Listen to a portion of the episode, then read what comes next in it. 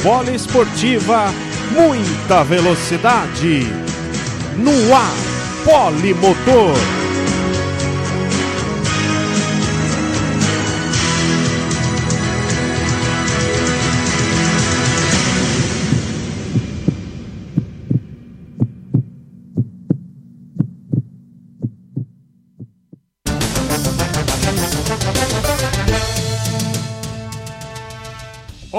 Você amigo ligado na Poliesportiva, seja bem-vindo em mais um programa Polimotor.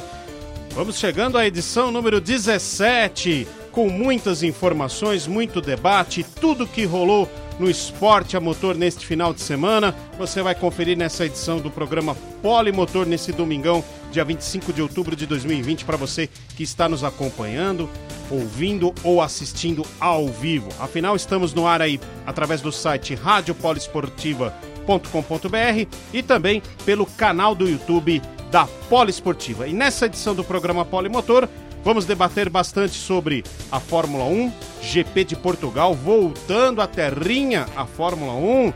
Vamos falar da vitória do Lewis Hamilton, a 92ª vitória do piloto inglês da Mercedes. E é claro, vamos falar bastante aí dessa prova que foi movimentada, sobretudo na largada. Também vamos falar da MotoGP, vamos acelerar juntos no mundo das duas rodas. Vitória do franco-brasileiro do ítalo brasileiro Franco Morbidelli, né? Segunda vitória dele na temporada. E o Mir. O Mir vai consolidando cada vez mais a liderança da temporada 2020 da MotoGP.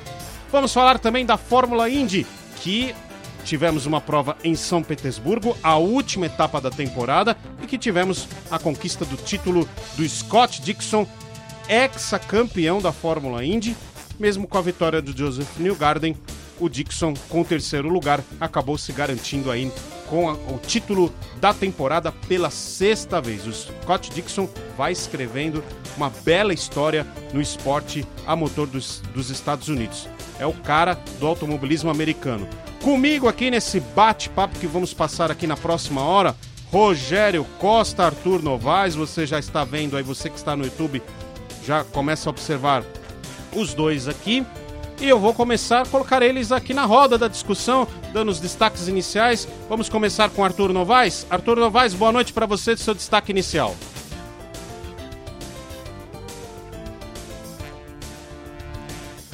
Habilita aí o microfone. Ah, opa, é. Se não abrir o microfone, a voz não sai, né? Pois é. Isso aí é, é de lei. CPA, muito boa noite ao Rogério, a todos que nos acompanham. Hoje, Lewis Hamilton chegando na 92 vitória e se aproximando cada vez mais do título. Arthur, acho que estamos com um probleminha aí no seu microfone, viu? Não estamos conseguindo te ouvir. Agora me ouve? Sim, sim, sim. Então vamos lá. Você ah, ia falar do Hamilton, né? Foi. Exatamente. É, o Hamilton que tá fazendo chover, sair sol na semana. É, incrível que ele fez, o, o incrível que ele fez na corrida, completamente a temporada e daqui a pouquinho a, algumas corridas, né? Provavelmente aí entre a Turquia e o Bahrein vem aí o, o, o, título mundial, né? Vem aí o sétimo título mundial para igualar o Michael Schumacher. Então, estão fazendo história, escrevendo a história diante dos nossos olhos, como disse aí o Everaldo Marques. Né? Com toda certeza, né, Hamilton? vai agora é, ultrapassa o número de vitórias de Michael Schumacher, né? Na, no GP de Eiffel, a gente falou do, do, da, igua, de, da igualdade da marca, né? De 91 vitórias. E ele vai agora é, indo rumo até de repente a passar aí a, a, barreira das 100 vitórias, né? Tudo pode acontecer nessa temporada, não será possível, mas quem sabe nas próximas ele tem ainda pelo menos mais uma temporada aí da Mercedes para conseguir alcançar esse número. Pois não, Arthur? E ele que vencendo o próximo GP, né, praticamente garante o título, né? Porque é, hoje tem 77 pontos, a vitória dá 6 pontos a mais do que o segundo colocado, né? Ele iria para 83. Próximo aí do... Já que restarão uma corrida na Turquia, duas corridas no Bahrein e uma em Abu Dhabi. Né? É, com certeza. Bom, vamos também colocar o Rogério Costa na roda. Rogério, seu destaque inicial, boa noite para você, seja bem-vindo em mais um programa Polimotor. Muito obrigado, Paulo Arnaldo. Boa noite aí, boa noite, Arthur. Boa noite a você, ouvinte aí da Rádio Poliesportiva, que estão nos assistindo hoje aqui na, no YouTube. É um prazer estar com vocês aqui. E eu vou deixar de falar do Hamilton, porque o, Poxa, o Arthur, que... o Arthur já pensei... falou. Pensei que você ia falar da volta voadora dele no, no treino. Não, é, é, eu vou falar na, na, hora que nós entrarmos no assunto mesmo, direto, viu, PA? Mas eu vou dar um destaque hoje importante, para mim, muito importante, que é a, a, vitória do Franco Morbidelli na MotoGP. É, que esse ano, com o coronavírus e mais o acidente gravíssimo do Mark Marques, né? Como nivelou a MotoGP esse ano, né? Como ela tá nivelada, né? Isso é muito importante, uma disputa sadia, né? Muito forte, é, muito revezamento de vitórias, pole positions, enfim, muito bacana a MotoGP esse ano. E, claro, como não destacar, né? O, o maior piloto da história da humanidade, de acordo com Paulo Arnaldo Lima? Oh, Scott Dixon, né? Não, é, não sexto título, não sexto exagera. título da Indy, sexto título na Indy. Isso, isso é lógico, toda brincadeira, obviamente, a competência dele é absurda. É, ganhar sim. da forma como ele conquistou. Ele estava com um campeonato praticamente vencido no meio da temporada. Por pouco ele não perde o campeonato. Foi uma disputa muito bacana, muito interessante. E o Scott Dixon realmente é, no esporte, no automobilismo americano, é, é uma lenda viva hoje do esporte. É, é, a gente vai falar mais quando chegar ao assunto da Fórmula Indy, né? Não que eu ache ele o melhor da humanidade, mas sem dúvida um dos grandes nomes e um dos grandes pilotos da história do automobilismo e, sobretudo, do automobilismo americano. Ele está agora a um, a um título para igualar a marca de AJ Foyt, que tem sete títulos. Né? Ele já é o maior detentor. Né? E, e, na época que o Foyt disputava a USAC, né? a USA, USAC, né? É verdade, quando verdade, era, é isso mesmo. Como era denominada Indy lá nos anos 60, 70.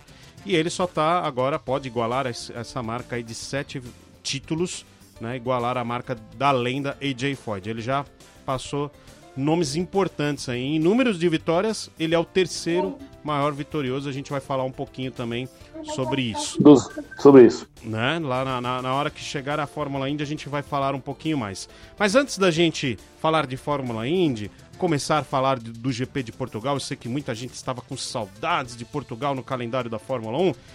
Queremos saber de você nessa edição do programa Polimotor. Olha só, para quem, para você que está no YouTube já está vendo aí a pergunta e para você que está nos ouvindo, eu vou dizer aqui a pergunta: a Fórmula 1, na sua opinião, deveria manter o circuito de Portimão para as próximas temporadas? Sim ou não?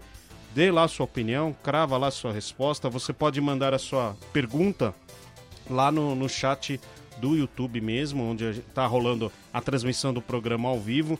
Eu estou de olho aqui sempre no chat, então se você quiser é, mandar a sua opinião, eu vou ler aqui e a gente registra aqui a sua participação. Nossos comentaristas, obviamente, mais para o final do programa. E eu também vou dar essa, essa opinião aí em relação a, ao circuito de Portimão. Eu gostei, já adianto que eu já curti bastante. Bom, já está aí na tela para você, o Hamilton alcança a 92ª vitória no GP de Portugal. Mas antes da gente debater, vamos trazer aqui o boletim do João Rafael Pinheiro. Ele vai contar em detalhes como foi esse GP de Portugal e você confere agora o boletim do nosso querido colaborador João Rafael lá de Gonçalo, Minas Gerais. Vamos lá, vamos ouvir.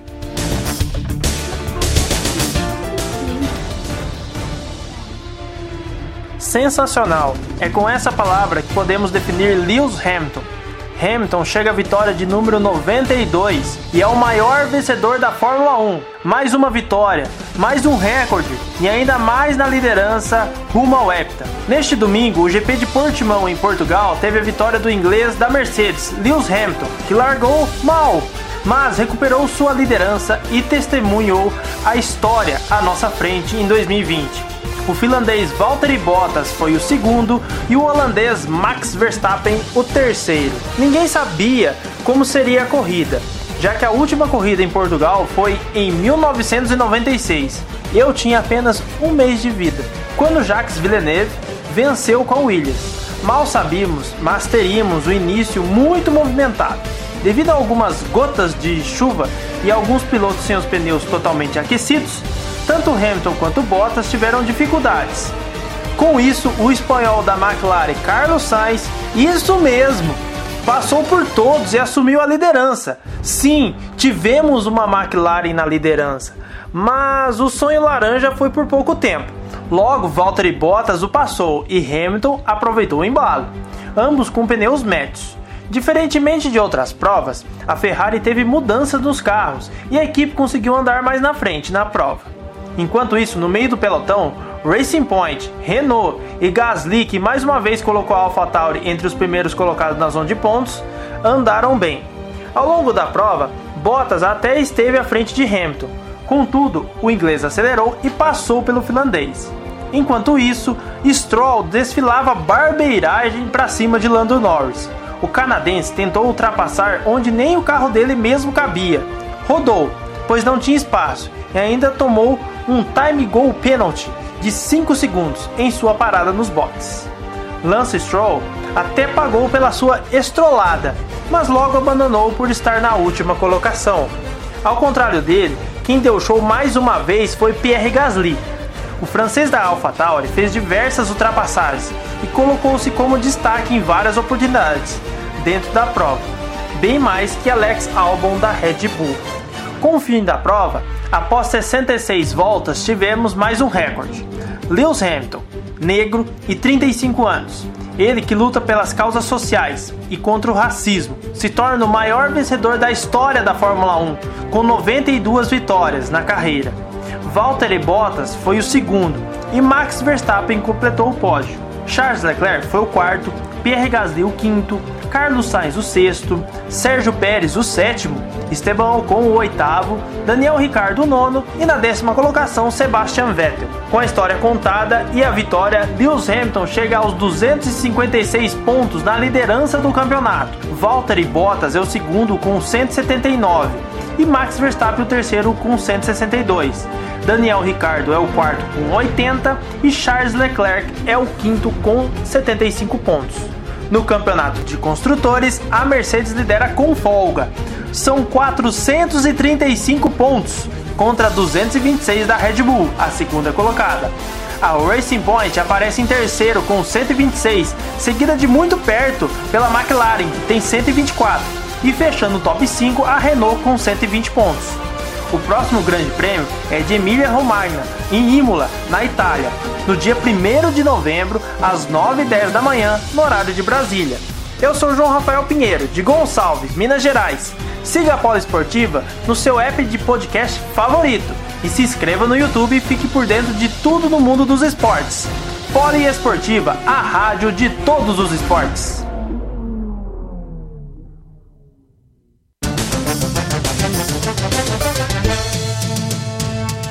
Tá aí todos os detalhes conta com todos os detalhes aí do GP de Portugal, relatados aí pelo João Rafael Pinheiro. Muito obrigado, João. E vamos vamos agora discutir aí o que foi esse GP de Portugal. Começando aí com Arthur Novaes. Arthur, o que, que você achou desse GP? Eu vou- começar assim falando que o Bottas tá um leão de treino, mas chega na corrida o Hamilton eh, supera, né? O ritmo de corrida do, do Hamilton é uma coisa impressionante, né? Não estamos te ouvindo, Arthur. Agora me ouve? Agora sim. Ah, agora sim. É, como você disse, né? O, o ritmo Bottas em qualificação e em treinos, em treinos livres, né? Tá sendo muito mais competitivo em relação ao Hamilton do que o ritmo de corrida, né? É, parece que vai sofrendo desgaste, não sei se físico, não sei se mental aí a cada, a cada segundo que o Hamilton vai abrindo, mas perde muito rendimento, Bottas. Impressionante. Ele que faz um trabalho tão forte fisicamente, principalmente nas temporadas, né? Não deveria é, não deveria sofrer tanto assim com o ritmo de corrida, né? É, mas por outro lado também há o Hamilton. É, acho que virou sinônimo para não tem muito o que fazer pegar ele. Então, mas a corrida de hoje começou numa bagunça, né? Começou numa doideira. O, o, o Verstappen, começo ali, eu achei até que o Bottas poderia ter, pelo menos, O, a terceira. o- Arthur, teu microfone tá falhando. Tá, tá, tá cortando bastante aí. eu- tá difícil até de entender em certos momentos aí. Depo- vamos fazer o seguinte, eu vou chamar o Rogério pra, Agora, Vou chamar o Rogério, aí você dá uma olhada aí no microfone e aí a gente retorna daqui a pouquinho pra você. Rogério Costa, vamos lá. Fala, meu grande amigo Paulo. Enquanto o Arthur vai consertando ali, problema técnico faz parte, programa ao Faz vivo. parte. No né? ao vivo, No ao tudo vivo pode tudo acontecer. acontece. Bom, o Hamilton, você falou tanto desse- dessa volta do Hamilton no, na, na volta, na- no treino de classificação, naquela última volta. Fala, fala agora no ar que você falou que ele baixou o espírito de Ayrton Senna no Hamilton, é isso? Ah, não tem a menor dúvida. Falo e falo com muita propriedade nisso aí, né, Paulo? Porque o Senna, era o, é, o Senna é o rei das flying laps, né? Hum, acho que a, a- a- em termos de classificação, isso é um ponto, não só eu, como a opinião de Reginaldo Leme, de grandes pessoas aí em, treino, em treinos, é, o Ayrton Senna é insuperável. Hum, Ninguém fazia, tirava o coelho da cartola como ele fazia. O, Hamilton ontem, é, para uma pista nova, ter que estudar pneus, não sabia se ia chover, e, e eles na, no, na, na- no terceiro, na, na terceira parte do treino, né, no, no Q3, e ele conseguir fazer voltar para a pista, cravar o melhor tempo, ficar na pista aguardando os outros superarem ele e ele ali aquecendo o pneu ainda. Então você vê aí a obra do gênio. Ele saiu na hora certa, no momento, o momento certo e deu duas voltas de classificação, mas duas voltas voadoras. Isso, isso mostra quem é o Lewis Hamilton hoje, né? E eu vendo ah, muitas opiniões sobre o Hamilton, é, eu, eu acredito, PA, talvez isso é uma coisa para discutir eu, você e o Ar- o Arthur aí. O Hamilton chegou no auge da sua maturidade como piloto. Ah, Ele consegue analisar os três pontos de uma corrida, que é o começo, meio e fim. Ele consegue controlar de uma forma o carro. pra- nós temos que analisar aqui, são 45 corridas marcando pontos. É. Você vai falar o quê? Ele tem um domínio, é, assim, ele estuda muito bem a prova. Ele sabe o que, onde ele pode apertar, até quando ele pode andar, porque ele sabe que o carro dele é muito bom, até onde, se ele querer forçar um pouquinho, ele sabe que o carro responde àquilo que ele quer. E fora o controle de carro que ele tem, que é tudo, né? Eu acho é, realmente é um dos melhores da história mesmo, e, E, e vou te falar mais, é assim, graças a Deus nós estamos tendo a oportunidade de vê-lo na pista, né? É aquela coisa, né? Se fosse um jogo de baralho, o Hamilton tem todas as melhores opções e sabe dar as cartadas nos momentos certos do e jogo. sabe dar nos momentos certos. É, é, é assim, hoje essa, é, é, esse amadurecimento ele, ele, ele se compara aos gigantes dos gigantes da Fórmula 1, como o Nelson Piquet, que para mim é um dos mais inteligentes que já teve na Fórmula 1. E, entendia justamente isso, hum. né? Começo, meio e fim. Ele sabia a hora que podia apertar, a hora que tinha que se controlar o equipamento. E o Hamilton faz isso com uma maestria absurda. Absurda. É, concordo. Vamos lá ver agora como é que tá o Arthur Novaes. Arthur, quer falar da largada aí alucinante que você estava começando a falar? Agora estão me ouvindo direitinho aí? Sim, agora tá jóia. Ah, agora show de bola. Como eu vinha dizendo, né? É, não sei até que parte parou, mas é, eu vinha dizendo que o Lewis Hamilton se tornou um sinônimo de fácil, né? É, é, tipo, ele é o cara ina inalcançável, né? Ah, o, abriu. Abriu. Para, para o segundo colocado. Ah, mas é o Hamilton, né? Ele não conta. E sobre o início de corrida, o início de corrida é maluco, né? É como o, o principalmente a escapada do Verstappen ali que atrapalhou um pouco tudo, né? E, e, eu vinha dizendo que o Bottas, eu achei que ele poderia até ter sido pelo menos investigado ali na, na ocasião, porque o Bottas, ele vem com o carro por dentro, mas ele abre muito, principalmente na saída, perde muito tempo porque ele chega a pisar na brita, né? É, na saída da curva, se não me engano foi na curva 3, né? É, logo quando o Bottas fez a ultrapassagem para cima do Verstappen. E aí, quando ele volta à pista, ele vai fazer a, a outra curva e aí o, o, o Pérez veio para cima num espaço que não dava também. Deu uma estrolada também o, o Pérez e acabou, acabou sendo prejudicado aí na, na, na, na, tentativa de ultrapassagem, né? Que ele rodou e caiu para a última posição, ainda voltou se recuperou bem, conseguiu uma sétima posição ao final da corrida. Mas esse começo de corrida bem maluco aí, depois também o Sainz chegando à primeira posição, não conseguiu sustentar a primeira posição, que já era esperado, principalmente pelo domínio aí do, do Lewis Hamilton, do Bottas e também do Verstappen durante toda a temporada, né? E o Leclerc, para mim, tá fazendo uma temporada excepcional, viu? Com o carro que tem na mão, ele tá tirando é, é, Leite de pedra? Literalmente o leite de pedra, né? Como o pessoal diz, é, tá tirando leite de pedra. Sebastian Vettel terminou só na décima posição e aí depois da corrida, né, PA? Tivemos uma, um, uma confusão aí, né?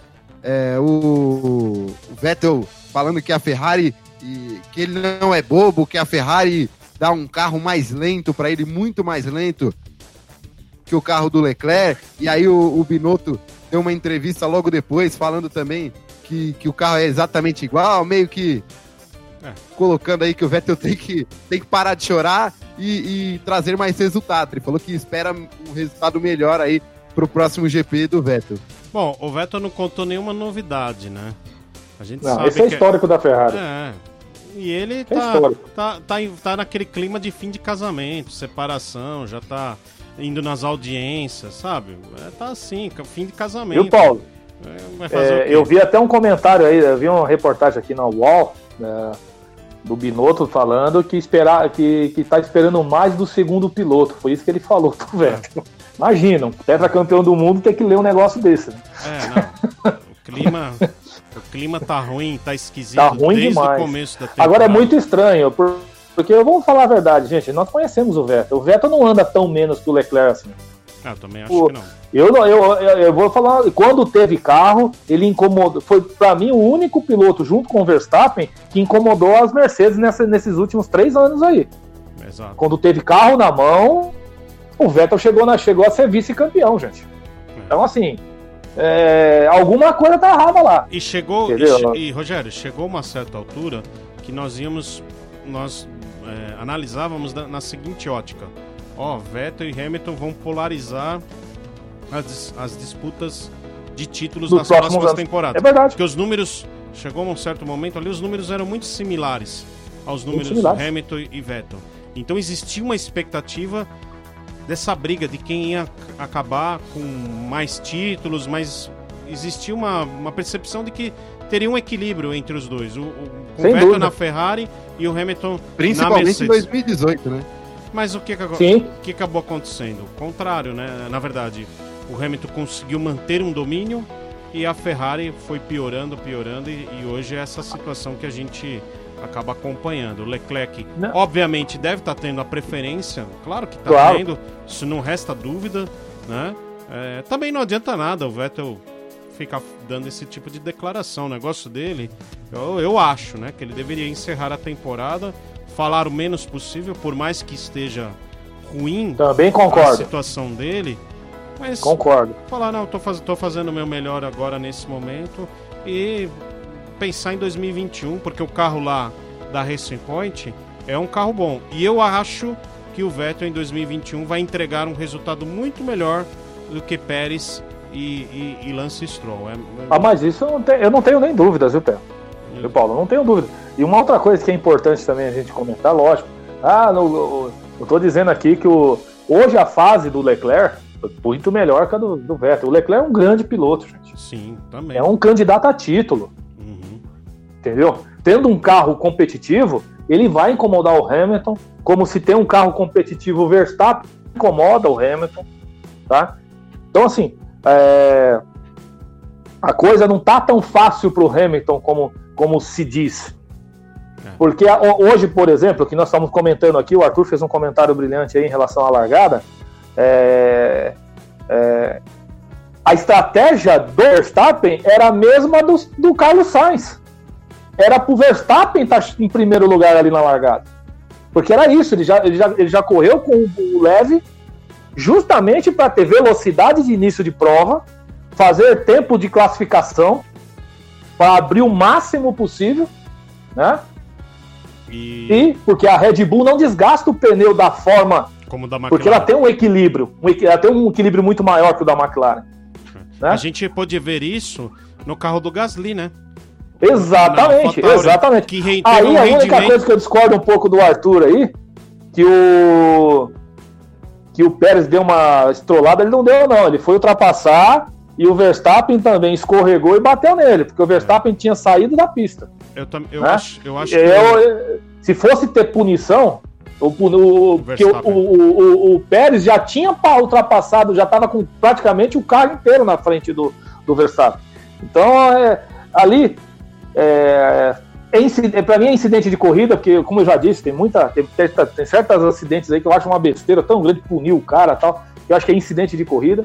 Como foi o do, do, do- O Bottas foi disputa de posição com o Verstappen, não, não jogou ninguém para fora. A curva ali faz isso, pode ver quando, quando deram a primeira volta, todo mundo saía do limite da pista, não tem como, né? Pela curva ser muito, é, muito acentuada. E assim, e disputa de posição, meu, é, e ali estão disputando o vice-campeonato. Entendeu? Seria muito ruim pro Bottas perder esse segundo colocado pro Verstappen. Pelo carro que tem, fica complicado.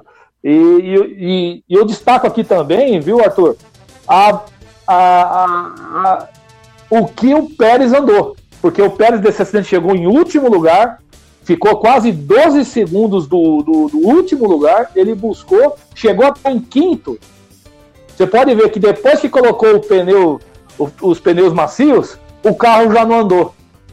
Porque a pista não favorece aquele pneu.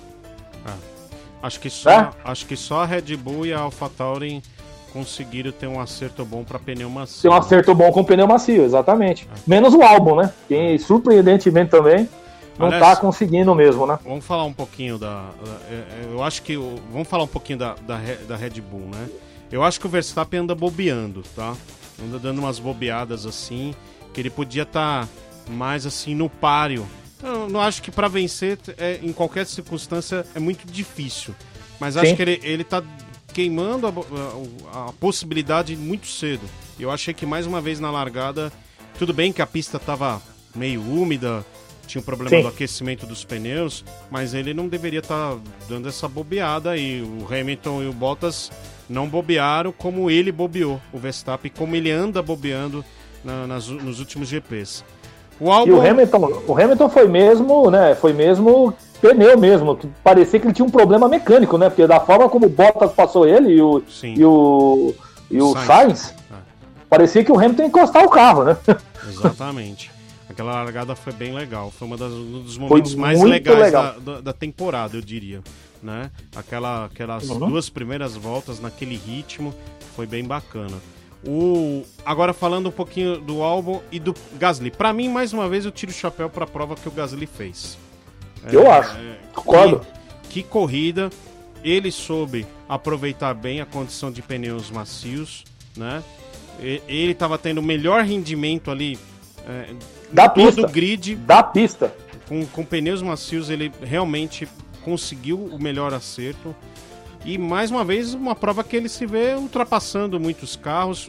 O Gasly, não sei se fica na, na AlphaTauri ano, ano que vem. 2022 eu tenho certeza que ele não vai ficar. Agora, se 2021 surgir aí alguma, alguma oportunidade, né? Uhum. Eu acho que ele vai trocar de, de, de equipe, tá? Porque é, ele, vem, ele, vem, ele vem se destacando. E assim, a Red Bull e tá incomodando, viu? Menospreza. Tá incomodando. O, o, o, o, Christian Horner fala que ele não existe mais a possibilidade dele voltar à Red Bull, né? Ou seja, é, de duas uma. Eu, se eu sou Gali também, não queria também não, cavali, viu? É, eu também acho. Tá, tá vendo, tá vendo um, um, rumor, né? Vamos colocar isso como um rumor de que a Renault estaria interessada nele.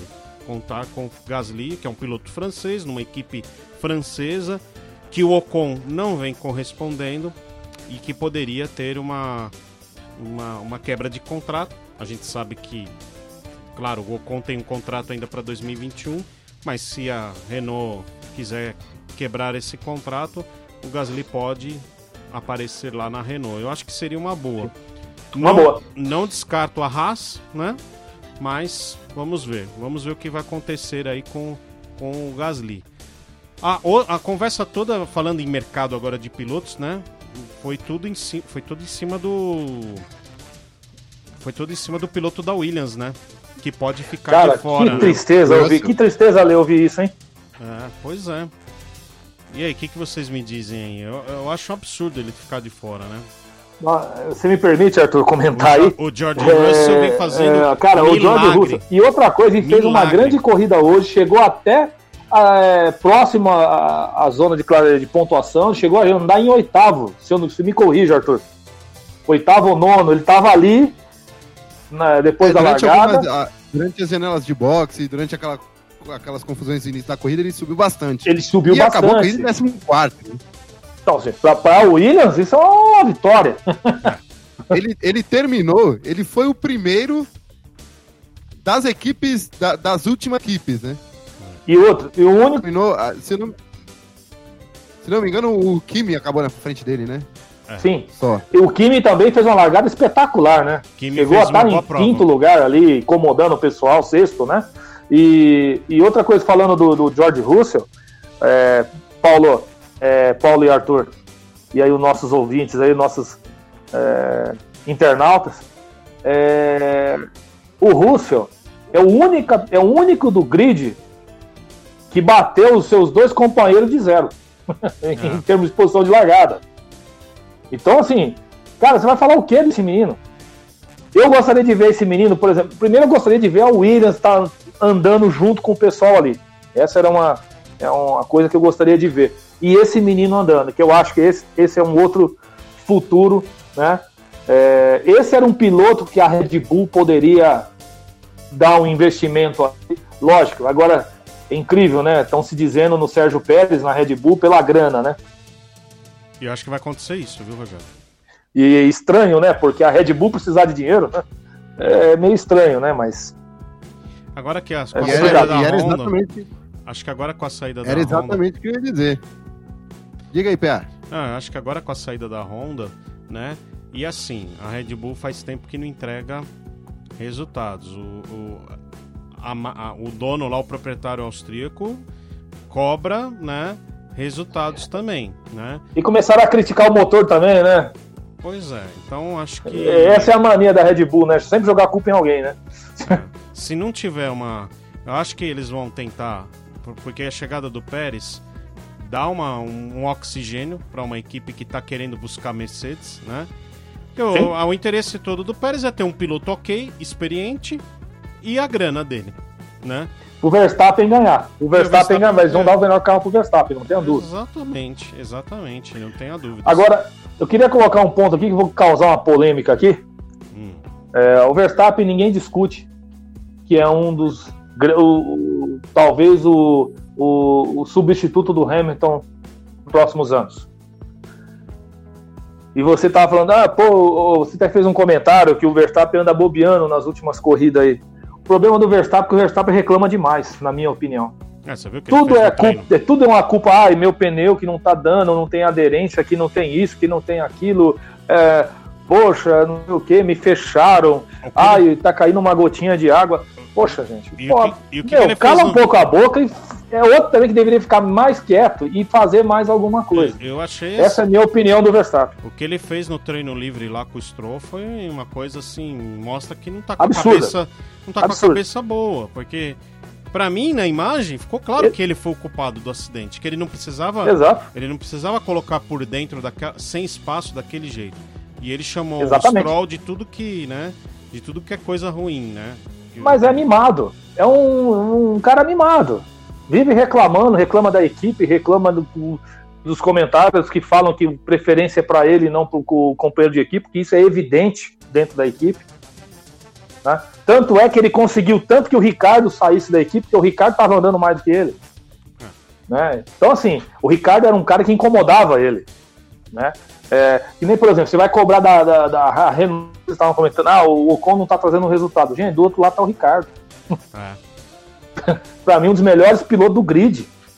Também Junto acho. com o Hamilton ali, o Hamilton, o Vettel, o Verstappen, vai... o Ricardo tá ali entre os quatro melhores do grid. Eu acho opinião. que vai dar um liga interessante aí, McLaren e Daniel Ricardo ano Sim. que vem. Ainda mais com Mas, E o carro tá Mercedes. tá bom, né? E o carro tá bom, né? Sim, ainda mais com motor Mercedes, hein? Olha, McLaren Exatamente. promete ano que vem. Agora o mercado tá muito legal. Eu só fico triste realmente pela questão do Gasly, né? Esse tema aí, do George Russell, né? Porque esses dois não terem um carro pro grid ano que vem é, é muito injusto. É, na acho, minha opinião. Eu acho que no pior dos né? casos o Gasly segue na, na AlphaTauri. Mas eu acho que ele já tá merecendo uma, uma condição melhor, né? Já que ele não tá Mas eu não, eu não queria, eu, se eu fosse ele, eu não ia pra Red Bull, viu? Porque ah, vai acontecer a mesma coisa. Por isso que eu acho que, de repente, uma Renault. Tudo uma Renault. Pra ser companheiro uma... do Alonso. E eu acho que ele vai, ele vai, vai, vai bater no Alonso, viu? Se ele fosse. Eu lá, posso falar uma coisa bem sincera: se ele estivesse hoje na Racing Point, ele estaria andando mais que o Pérez. Ah, com certeza. Eu também acho. Acho também. É um piloto que venceu, gente. Venceu uma corrida ah, mas foi uma Com um carro muito inferior, né? Foi não interessa. Mas ele teve, a corrida. Ele segurou, ele teve todos os méritos e vem fazendo circunstancialmente boas provas. Boas corridas, sempre ali no pelotão intermediário. Quando a imagem da televisão está mostrando, tá o Gasly fazendo ultrapassagens. Então, esse resultado aí, mais uma vez, um, um ótimo resultado para ele, um quinto lugar. Também acho. Né? Acho que, Também acho. acho que o Gasly já tá merecendo uma condição melhor aí na Fórmula 1, um, um carro melhor. E, e, vejo ele com um futuro aí muito bom pela frente. Posso estar enganado, mas essa temporada está sendo uma temporada muito, muito boa dele. Né? E outra coisa, viu, Paulo, que o Arthur, também a nós pode, pode se ocorrer, em caso do George Russell não conseguir nenhuma, nenhum cockpit para a próxima temporada, ele ser o terceiro piloto da Mercedes, né? Porque é. ele é um piloto do Toto Wolff, né? É, e provavelmente aconteceria isso mesmo, né? Ele ficaria lá como um piloto como de, de teste da Mercedes. da Mercedes e vai seguir, seguiria assim nessa, nessa temporada. E se o ano que vem é o vence o contrato do Bottas não renovar, certamente ele ficaria com a vaga. Né? É, com certeza. Vamos ver também o que vai acontecer com a Mercedes depois, né? Que é um mistério, é um não se sabe. Ah, eu acho ser. que a, a, a, Como é que é o nome aí da, da, empresa que agora administra, né? Da Liberty. A, a Liberty. É, para você ver uma coisa, né? É, jamais o, o, o, Bernie Eccleston deixaria esses caras sair. É. Né? O Bernie Eccles faria de tudo para segurar esses caras. E, e, parece que assim é, essa mudança dos regulamentos aí, da questão do, do, do motor. Poxa, agora que a Honda está começando a evoluir o motor, os caras não vão mudar a regra porque tem que derrubar. Gente, eu sempre fui contra esse negócio de mudança de regra, porque eu acho que é o seguinte: você está sempre punindo a competência. É. Não tem que buscar, tem que buscar a Mercedes, pô, acabou. Não interessa, tem que ir lá buscar o cara. Entendeu? Então, assim, eu acho que não, não é legal. Isso favorece, não vai favorecer as menores, porque os motores vão ser Mercedes, Renault, Honda. Não é. vai mudar em absolutamente nada. O que, o que acontece na prática é assim: de repente as mudanças fazem aumentar o custo, quebram uma evolução que está tendo. Por que, que a Honda resolveu sair da Fórmula 1? Ela deve ter pensado, poxa, tô gastando dinheiro, fazendo todo. Aí eles vão mudar tudo 2022. Aí torna, né? Novamente, fazer um novo desenvolvimento dentro de um novo ah, regulamento. Começar do zero de novo. Aí a desculpa, a desculpa das políticas, né? Ah, porque a Honda está buscando é, políticas ecológicas, porque não sei o quê. Isso é desculpa. É desculpa, claro e, que é. Porque na mesma semana claro eles é. assinaram um acordo com a Fórmula Indy, né? Então lá com o acordo lá nos Estados lá Unidos. No... Então... E lá não tem esse, essa papagaiada toda, não. Pois é. Entendeu? E uma outra coisa, né, Paulo? é, é é, a Honda ela não está bancando só em, em, questão de desenvolvimento de motor, né? Na realidade, ela paga para estar numa equipe de Fórmula 1. Né? Pois é. ela bancava o salário do Alonso na, na, na McLaren. Uhum. Quem pagava o salário do Alonso era, era, era a Honda. Né? Quem bancava toda a grana lá era a Honda. Exatamente. Então, assim, você acha que a Honda gasta 400 milhões de dólares no ano em motores? É. Pô, esse pois é o orçamento da Ferrari, pô. Pois é. Agora, gente, pra gente, pra gente finalizar aqui o assunto Fórmula 1, a gente até estender um pouquinho aqui. A gente tem ainda os outros assuntos. Eu também tenho que dar uma passada aqui na NASCAR. Porque íamos ter a prova no Texas, mas a chuva, a chuva complicou ah. a situação lá e acho que não vamos uhum. ter prova hoje. Eu estou até buscando mais informações. A prova parou na volta 52 da NASCAR né? Chegamos a ter bandeira verde. Depois eu vou falar um pouquinho aí do que, do que aconteceu até a volta 52 e estamos vivendo aquela expectativa se vai haver a, a relargada ainda hoje ou não. Texas, o bom, a vantagem, né, do Texas Motor Speedway é que tem luzes artificiais, então a qualquer momento que a chuva der uma trégua é possível realizar a prova. E o sistema de drenagem da pista é muito boa, né? É, entretanto, né? Existe uma previsão de chuva contínua até quarta-feira. Não ah, sei o que vai acontecer. Não sei o que vai acontecer. Deus, mas. Agora, uma voltando pena. aqui, falando da Fórmula 1, voltando e falar do circuito em si, né? A gente tem a uhum. pergunta, a enquete, eu vou até repetir aqui, ó. Quero saber de você, hein? A Fórmula 1 deveria manter o circuito de Portimão para as próximas temporadas? Sim ou não? Corre lá e responda no nosso chat aqui da, da da transmissão ao vivo aí do programa Polimotor. E os pilotos ressaltaram bastante isso, né? Foi também comentado muito na transmissão do, do engenheiro, Sim. do desenhista português, né? Que fez, desenvolveu esse circuito, uma característica diferente, né? Desses novos circuitos da Fórmula 1. Tem muita modernidade ali, mas é uma pista larga, com subidas, descidas, com curvas cegas e os pilotos ressaltaram bastante esse desafio né, do, do que o circuito proporcionou para todo o grid. Né? O que, que vocês acham em relação a isso? Arthur, fala um pouquinho aí você. Olha, quando a gente fez há, um, há algum tempo, né? A... a enquete das a pistas. A enquete, se não me engano, era uma enquete, né? Exatamente. Qual pista que era mais legal, qual pista é, que, que era mais aguardada aí? Meu voto foi a de Portimão. É verdade, é verdade. É, e, e hoje uma corrida, uma corrida incrível. Para mim, uma, a melhor corrida da temporada é, é foi, novos. foi a de hoje. É, principal, é, exatamente, entre os circuitos novos, com certeza o GP aí de hoje no Algarve foi, a, foi o melhor, né? E é uma pista que ela é curiosa justamente pelo, pelo, pelo que ficou conhecido como o apelido dela, né? Montanha. Que o pessoal começou a chamar de montanha russa. Verdade. É, um sobe e desce a todo instante.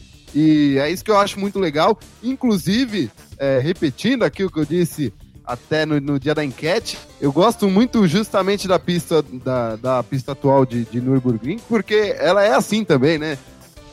A todo momento, é, curvas com, uma, com inclinações bem legais. Então, achei, achei espetacular. Acho que, que poderia sim seguir aí no calendário da Fórmula 1 a partir do ano que vem ou a partir de 2022 o GP de Portimão e o GP de Portugal. O Arthur Concordo, já respondeu, o Arthur já respondeu a, a, o opinion, o quadro opinion. Rogério, fala um pouquinho. Ah, não tem, concordo com, com, com, o Arthur. E o, e o que eu gostei mais da, da, da pista, Arthur, que o engenheiro, o, o, engenheiro, o projetista da pista, ele, ele, ele ousou, né? Ele ousou. Ele fez tudo diferente daquele alemão lá que faz aquelas coisas lá, aquelas pistinhas tudo retrancada, né? Que não dá emoção nenhuma. Aqui a pista é larga, tem subidas e descidas, subidas artificiais, né? Que ele teve, que ele criou. Enfim. É... Ah, mas teve problema com o bueiro. Ah, teve problema com tudo quanto é pista, teve esse tipo de problema. Tem pista que soltava, e se fosse aqui no Brasil, era o fim dos tempos, né? É. Mas como não foi, né? Aqui no Brasil não acontecia nada disso. Mas aí, e, assim, agora em termos de pista, eu acho que é, Port, é, Portimão foi uma das melhores pistas, uma das mais bonitas que eu vi no calendário da Fórmula 1. É verdade. Sim, espetacular. E outra coisa, né, PA? Foi liberado para 27 mil espectadores, né? Assistir a corrida. Muito legal. Você imagina aquilo quando tiver, se Deus quiser, aconteça isso quanto antes. Essa questão da, da vacina, que não ocorra na Europa de novo lá uma segunda onda, que está ocorrendo, infelizmente, mas com contágio e não com mortes, mas que se resolva logo essa vacina, que chegue logo para que a gente possa ver a Fórmula 1 como nós gostamos de ver, ela sempre cheia, os torcedores da tifose, enfim. É, e Portugal deveria voltar para o calendário sim, porque por, Portugal tem história na Fórmula 1, corridas Verdade. históricas, principalmente para nós brasileiros o único brasileiro vencedor foi o Ayrton Senna, naquele vendaval lá e deu aquele show, né? Só para lembrarem, né? O Ayrton Senna ganhou a corrida com a Lotus, era o seu segundo ano, foi sua primeira vitória, com o segundo colocado, falecido Michele Alboreto da Ferrari, né? E Patrick também da Renault. Só o Alboreto estava na mesma volta. Chegou quase um minuto atrás. Olha só o que o Ayrton Senna fez, né?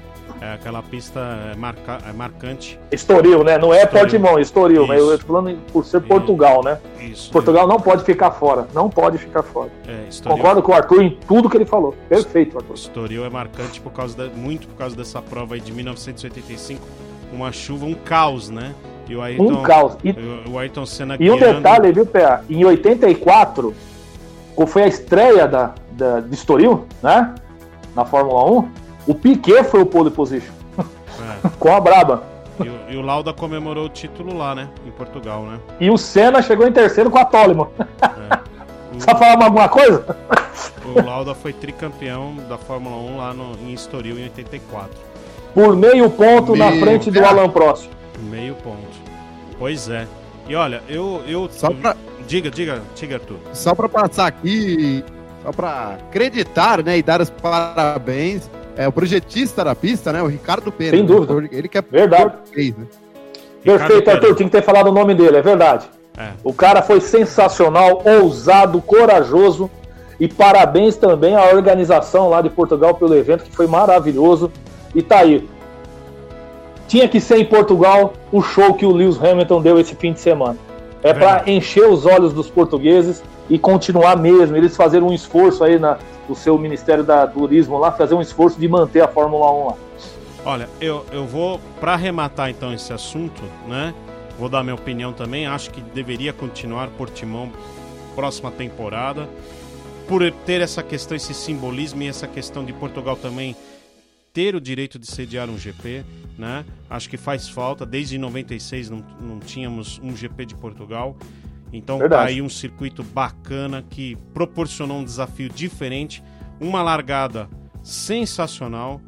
É, depois, durante a corrida, acho que não foi tão emocionante assim mais pro final, porque é, as posições se estabeleceram, é, a diferença dos quatro primeiros colocados colocaram o, o Gasly que foi quinto ficou uma volta atrás, mas assim acho que tem acho que tem espaço sim para Portimão é, sediar nas próximas temporadas um GP de Portugal da Fórmula 1. Para mim tá aprovado, para mim Pra mim, Deveria. E eu acho, vou, vou um pouquinho mais além. Eu acho que a Fórmula 1, a cada temporada, deveria promover um GP tipo surpresa. Vai chegar, sei lá, 20 dias antes. Ó, vocês vão correr, sei lá, no circuito tal. Ninguém tá esperando. Acho que tem que ter um elemento aí diferente. Eu sei que a Fórmula 1 precisa de um planejamento, uma Concordo. logística. Eu sei que tem, Concordo. todo, tem toda uma questão de homologação. Mas não dá pra pensar numa, numa prova de All-Star, assim, que uma prova especial, que, sei lá, você estipule em um prazo de um mês, você anuncia onde vai ser esse GP All-Star. Uma pista diferente, né, PA? Por exemplo, Exato. voltar para Zandvoort, né? É... é, Zeltec, né? Zeltec, apesar que é Zeltec é a, é a da Red Bull hoje, né? É, All-Star. É, Eu pensei que você ia falar botar o Zolder. GP da Holanda seria importante, um bacana também. É, o GP da Holanda Né? ia voltar, né? Essa, nessa Ia voltar Ia. esse ano, né? Esse circuito, Exatamente. inclusive, foi reformado. Justamente em Zandvoort, né? É, o circuito, inclusive... Eu fiquei muito feliz que voltou Paul Ricard. Nossa, pistaça. Né?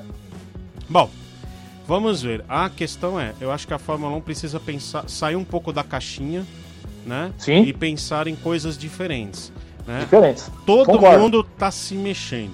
Todo mundo, você vê a NASCAR é, uma- uma- quebrando tradição, resgatando um- uma, um- uma questão de tradição. Claro, algumas, algumas alterações causam é, descontentamento, né? É, é natural, mas tem que, tem que ousar, tem que arriscar, né? Então eu acho que Tem que tentar, pelo menos. Exatamente. Tem que tentar. Exatamente. A NASCAR Verdade. vai voltar a sediar uma prova no oval de terra. Desde os anos 70 não tinha isso. Nossa, que diferente, que e acrescentou seis. é, agora vai ter seis provas em circuitos mistos, né? Na, na- na- no seu calendário, algo, algo in- inimaginável alguns anos atrás, né? É, porque as disputas em provas ovais têm sido muito boas, principalmente nos roval, né? No, no modo roval, que é um circuito que pega trecho de oval com misto e aí, né? Tem tido boas provas. A gente viu isso esse ano em Daytona, em Charlotte, né? Sim. Então é, é, é- é ousar, né? A Fórmula Indy também Ousar. mudou um pouco para atender mais circuitos mistos, né? Diminuir um pouco o número de provas em oval. Então faz parte, tá todo mundo se mexendo e todo mundo procurando alternativas para que o produto final acabe ficando cada vez mais interessante. Te- Precisou uma pandemia mostrar que a Fórmula 1 pode de vez em quando ir em Inovar. Mugello, pode ir num- numa pista como essa de Portimão e poderia ir em outros circuitos que hoje nem são ventilados, mas que poderiam proporcionar um- uma qualidade A corrida. né, de corrida Mugello, né? Mugello. por- Mugello né? Foi uma coisa, uma corrida muito boa. boa, por sinal. Foi boa. Bom, a gente avançou bastante aqui na Fórmula 1, a gente já tá falando quase de uma hora de Fórmula 1. Vamos falar É, agora um pouquinho de, de MotoGP. Afinal, o ítalo brasileiro Franco Morbidelli conquistou a vitória e o, o Takagi Nakagami, o que, que ele fez na largada, meus amigos? Mas antes da gente falar sobre a largada, vamos conferir aqui como que foi a chegada aqui do GP de Teruel, que foi disputado em Aragão, né? Mais uma vez, pela segunda semana consecutiva, né? Mas a, a semana passada tivemos vitória do Rins, né? Como GP de Aragão. Dessa vez deu Franco Morbidelli com a Yamaha em primeiro lugar. Alex Rins ficou em segundo. E o John Amir completou o pódio mais uma vez e vai aí agora nadando de braçada na liderança da MotoGP. Daqui a pouco a gente vai conferir como que está a classificação. Paul Espargaró terminou em quarto lugar com a sua KTM. O Johan Zarco, né? Rohan Zarco terminou em quinto. Miguel Oliveira, o português, numa chegada espetacular ali com o Zarco, terminou em sexto. E quase o Miguel Oliveira né, é, conseguiu manter ali a posição. Maverick Vinales terminou em sétimo. Fábio Quartararo em oitavo. O Ilker Lecuona terminou em nona, na nona posição. E o Danilo Petrucci terminou em décimo. Mais um resultado ruim aí do Quartararo, né? Que não foi bem na semana passada, mas ainda pelo menos dessa vez ele conseguiu pontuar, né? Na oitava posição. Semana passada foi um desastre, né? Largou na pole uhum. e terminou lá atrás em 18 lugar. E o vamos falar também do Dovizioso, né? Que nem apareceu entre os 10 primeiros e a, o, a gente falou bastante do clima da Ducati na semana passada e, e continua muito estranho né? Muito estranha, muito estranho, melhor dizendo, o ambiente lá da Ducati. Vamos dar uma conferida e para mim o Dovizioso está cada vez ficando mais fora do páreo aí do campeonato. Agora o Franco Morbidelli passa a ocupar a quarta posição. Então nós temos aí o Jan Amir em primeiro lugar com 100 37 pontos. É o líder agora da MotoGP, né? Já era, já tinha assumido a liderança na semana passada. Fábio Quartararo, segundo lugar com 123 pontos. Maverick Vinales em terceiro com 118. Franco Morbidelli é o quarto colocado com 112. André Dovizioso em quinto com 109. Alex Rins, que também tem uma, umas chances matemáticas aí de, de título, está em, em sexto lugar com 105. O Takaki Nakagami terminou em, é, tá em sétimo lugar com 92 pontos. Paul Espargaró em oitavo com 90, Jack Miller em nono com 82 e o Miguel Oliveira em décimo com 79 pontos. Essa é a MotoGP.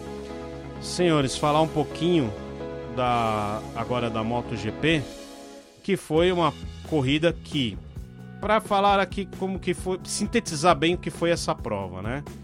O Takagi Nakagami largou na pole, fez um treino de classificação espetacular, né? Só que não largou tão bem, fez uma manobra estranha para quem estava ali na, na primeira fila, né, para tentar def se defender. Na curva 3, ele acabou indo ao chão e acabou a corrida ali para o piloto japonês da Honda, né? Dali em diante, Franco Morbidelli assumiu a primeira posição e não largou mais a posição de honra. O Rins tentou forçar o ritmo, tentou aproximar, chegou até a ficar uma distância de 200 milésimos, mas depois o, o Franco Morbidelli fez um, uma prova que liderou com autoridade, conseguiu manter essa diferença aí de um segundo, um segundo e meio, enfim, controlou bem e rumou a sua segunda vitória na temporada. Que dizer aí, Arthur Novaes, dessa MotoGP, que a cada GP, né, a cada etapa, um vencedor diferente, se bem que nesse caso aí, o Franco Morbidelli é, é, o segundo piloto que vence mais uma vez aí na temporada. Lembrando que o Quartararo é o que tem mais vitórias, três vitórias, e o Morbidelli agora com duas vitórias e o restante aí, cada um com a vitória. É, tem uma temporada muito equilibrada esse ano, né? Todo mundo é o que todo mundo comenta, inclusive, sobre a ausência de Mark Marques ter deixado a temporada aí brada. Gostei muito da corrida de hoje, foi uma corrida bastante disputada, né? O, o Mir agora assumindo a, a, liderança, né? Levando a melhora no final das contas, mesmo com a terceira colocação. E o Morbidelli vencendo mais uma, né? O Morbidelli vem crescendo aí na temporada aos pouquinhos, já chega na segunda vitória, já vai chegando ali na briga pelo pódio da temporada, tá ali junto com o Vinhales, o Dovizioso, o Rins, o, o, os quatro ali brigando aí por essa terceira, quem sabe até por uma segunda colocação, agora que o Mira abriu um pouco mais e o Quartararo tá tendo uma queda de desempenho, né? Esse campeonato tem tudo para ter um final aí emocionante. Restam três corridas, né? Teremos um GP, na, é, GP da Europa, um GP de Valência e o GP de Portugal. Se não me engano, o GP da Europa vai ser em Valência também, é né? isso mesmo, em Valência. Isso mesmo. Então, é, no dia 22 já do, do próximo mês, daqui menos de um mês, né? Campeonato e acho que essa briga aí vai pegar fogo. Vamos ver o Mir, né? O Mir acredita que se ele vence mais uma corrida, se ele vence a Europa ou Valência, ele, ele já põe aí uma mão e meia na taça mesmo antes do último GP em Portugal. Bom. E hum. espero que acho que seria interessante. Ô Rogério, e o Mir não venceu ainda, né? Tá liderando o campeonato e não teve nenhuma vitória ainda, o Mir. Ele tá lembrando bem o Raul Boesel na, na Fórmula Indy nos anos 80, lembra? É. só pontuando ali, sempre tava ali nos lideranças ali, sem ganhar, sem vencer a corrida. Semana é, passada. mas essa, mas essa é a regularidade, né? É. Que precisa ter. Um campeão tem que ter regularidade. Ou caras, ah, o Mark Max tem a melhor moto, mas ele, ele é regular, ele ganha todas as corridas. Pronto, acabou. É simples. Ele mantém a regularidade dele. Então, assim, é, nesse ano, esse ano está sendo muito disputado, está muito bacana a MotoGP. E, obviamente, vamos, é, não adianta nós nos iludirmos. A falta do Mark Marx é absurda. A, a Honda sobra. Pode ver que o, o, os pilotos da Honda não conseguem fazer nada. É, hoje, o, hoje a gente tinha o Nakagami na pole, né? Mas é, então, mas aí chegou na corrida, deu três, três curvas caiu. e o Alex Entendeu? Marques então, assim, também, que vinha numa sequência muito boa, né? Foi, foi segundo colocado na prova passada, no domingo passado. Sim. Tinha ido bem na França também, né? E ele acabou também indo ao chão, quando ele estava brigando ali por posições intermediárias e que dava indícios de que ele ia de novo brigar pelas Chegar ali, na... brigar é. pelas primeiras. É, é mas é, ali, ali também tem um fator daquela questão que já rebaixaram o cara no começo da temporada, né? Então, assim, é, ficou muito, muito, muito, muito ruim. Mas a MotoGP sempre foi isso, né? Independente de ser um vitorioso ou não, sempre teve essas disputas muito boas, né? E aí o Franco Morbidelli aproveitou, aproveitou a situação, impôs o seu ritmo, controlou bem a corrida, como você mesmo disse, e chegou em primeiro lugar lá. E, e assim, você vê, uma temporada toda, o maior vencedor tem três vitórias e o líder não venceu, é. olha o nível da disputa, né? Pois é. e diga, comentando essa regularidade aí do Mir, né? Ele que não pegou top 5 só em uma corrida, né? Foi na França aí, que mesmo Sim. assim ele pontuou. Chegou em 11 primeiro aí, conseguiu cinco pontinhos, né? Agora eu vou falar. Viu, uma... E outra coisa que eu queria só colocar, até está hum. esquecendo de falar, hum. o, o Spargaró com a KTM tá fazendo um verdadeiro milagre, hein? Sim. Sim. E é o, é o piloto que vai ser companheiro do Max, né? Lá na, oficial, na equipe oficial da Honda, né? O Paul Spargaró. É. Que também então vai não, ser o Paul Spargaró. Que ainda não venceu nessa temporada. Já bateu na trave aí, mas não, ainda não não... É o que eu tô te falando, com a moto inferior às, às normais. Agora, me surpreende, por exemplo, o Maverick Vinhales estar chegando em sétimo, oitavo lugar. É. Né? Então, com a, com a moto oficial da Yamaha. É, pois é. Olha, a gente nesse final de semana tivemos mais uma vez a ausência do Valentino Rossi, que ainda está se recuperando é, do Covid, né? Que ele testou positivo na semana uhum. passada, não participou do GP de Aragão e novamente, né, ainda né, é, de repouso, ainda sem poder participar, também esteve de fora. E o Vinales teve que ir para a batalha aí sozinho, porque a Suzuki, a Suzuki não, perdão, a Yamaha ainda não, não acabou não definindo um substituto aí do Valentino Rossi, então ficou só o Vinales participando da prova, né? Bom, uhum. e a, a, agora, Arthur, eu queria falar, a dupla da Suzuki tá, eu percebo que tá, eles estão entrando nesse momento do campeonato né? A moto entrou num ritmo muito bom, bom né? Tem, ela é muito rápida de curva, né? É, isso dá para perceber quando eles apertam o ritmo, o quanto a moto ela é rápida de, de curva. A Suzuki, que não, ninguém esperava, né? Pode sim conquistar o título e já lidera o, o campeonato de construtores dessa MotoGP, né? Exatamente, tá, tá muito bem na temporada, não é à toa que o, que o, Mir, lidera, o Mir lidera, né? E o Rins também vem conseguindo bons resultados, inclusive uma vitória aí uh, no GP de Aragão, inclusive, né? No, na semana passada. E vem chegando numa, numa crescente gigantesca, né? Vem aí, aos pouquinhos, vem aí também é, é, conquistando aí um, um espacinho. A Yamaha, tô viajando. A Suzuki, Suzuki. vem aí aos pouquinhos conquistando é, no, no, Mundial de Equipes é líder, né? No Mundial de Construtores, se eu não me engano, é segunda ou é terceira aí na é, posição. E é, é, justamente a Yamaha lidera, né? A Suzuki vem na terceira posição aí. mas por equipes é, tem o melhor desempenho, vai, vem com uma moto muito boa para esse ano e acredito que, que leve aí o título mundial. É, já abriu praticamente 10 pontos aí, segunda posição. Acho que, que pode pintar é, dupla coroa aí nesse ano para Suzuki aí, tanto com o Mir nos pilotos, como também no Mundial por equipes. É, vamos ver, né? Eu, tava, É. eu tinha visto uma informação que era a Suzuki tinha assumido a liderança, mas depois eu vou checar. Que é, mas, é, é- mas se não tá, tá ali nas cabeças, tá atrás aí da Tá Yamaha. disputando. É, Tá- tá, tá disputando, tá disputando essa, esse, O- esse título aí pelo, no, no- no Mundial de Construtores. Diga, Arthur. No Mundial de Construtores, o, a Yamaha vem na primeira colocação com 208 pontos, a Ducati em segundo com 171 e a Suzuki em terceiro com 107 163. É, tá, tá. Ainda a Yamaha tem uma boa vantagem, então. Então não sei, eu vi algum É, lugar, e eu vi. No Tava a de informação Equipes, errada. a Suzuki, Diga, diga. a Suzuki vem na primeira posição com 242 pontos.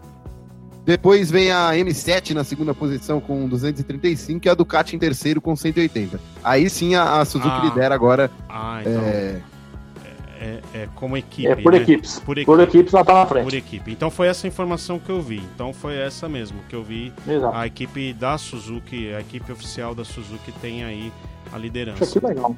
É, É. bom, é bom mudar um pouquinho, né? Aparecer essas surpresas assim. É, É. muito bom. Eu acho que a ascensão agora da Suzuki é pra se a Yamaha não não se achar, não se tropeçar nesses erros que anda acontecendo, porque é muito estranho, né, Rogério? É, na Sim. sema- principalmente a prova da semana passada, o Quartararo dá pole position e despencando, perdendo posições, né? E não, não se achou nessa corrida de domingo novamente. Não é normal.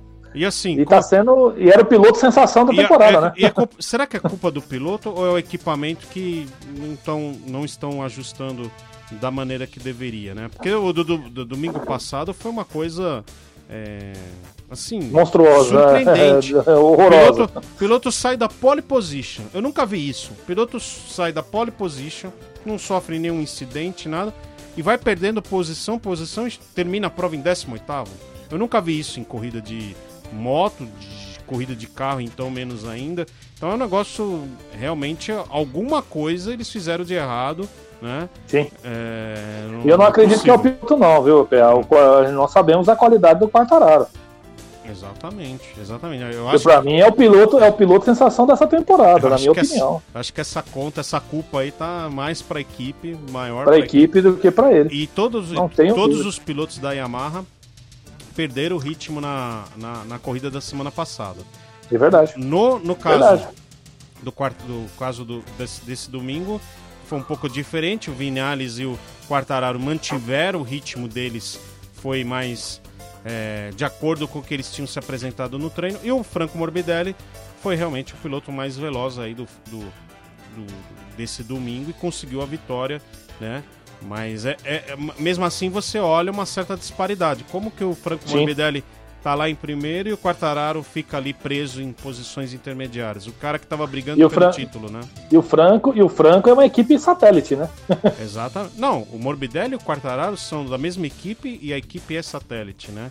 Então é, estra- É satélite, a- a- a estranha, é estranha essa, essa situação, né? Tudo bem, Tá Morbidelli. na frente da oficial é duro, né? E, e interessante que no começo da temporada era uma situação contrária, né? O, o, o Uhum. Quartararo tava sempre ali nas primeiras posições e o Franco Morbidelli tava mais para trás, né? Então assim, tá muito inconstante, muito irregular entre dentro da própria equipe, né? Dentro da própria equipe a gente vê uma irregularidade assim entre os pilotos, né? É uma coisa assim mas, mas tá engraçado, né? Tá, tá assim, tá bom de ver assim, né? Quando não é previsível, a gente não pode nem reclamar, né? A gente tem que enaltecer e achar bom.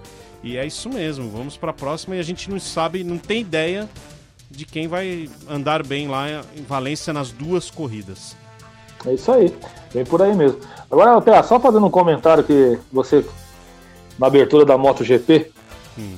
é, o clima na Ducati, só vamos lembrar que a Ducati é a Ferrari das motos, né? Então Ah, será é. que tem alguma coisa a ver? Olha, Luiz Máximo vive, fal- vive chamando, né, a Ducati de Ferrari da- das motos. É, tá, Mas é verdade mesmo, Tá- ele é tá a Ferrari muito- das motos. Tá muito similar. Tá muito similar a situação. E o clima também, né, Arthur? Deve estar tá a mesma coisa, né? Porque o do Vizioso não tá nem aparecendo entre os 10. Não. Eu acho que o negócio tá, tá aparecendo. É o Vettel das motos, né? Vamos dizer semana, assim. Semana passada, é, o, o, do, o clima tá tão ruim que semana passada, no treino de classificação, o Petrucci, né? Que venceu na França, mas que não tem é, não tem tanta chance de título. Do Vizioso tá lá brigando, tá ali nas primeiras Sim. posições. E, e, e, na passagem ali. Né? é, e na passagem da Q, do Q1 para Q2, né? O Danilo Petrucci marcou melhor tempo que o, o, o, o Dovi e tirou ele do Q2. Meu né? Deus do céu.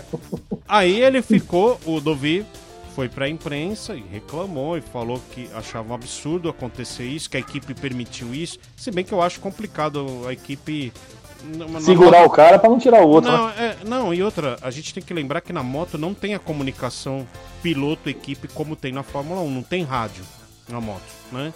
Mas de qualquer maneira, o que eu tô querendo dizer é que o clima tá tão ruim que o Dovi foi lá, falou, reclamou para a imprensa, chamou o Danilo Petrucci de ingrato, porque disse que quando ele chegou à equipe, ele, Dovi, ajudou, né, o, o ajudou o Danilo Petrucci, auxiliou.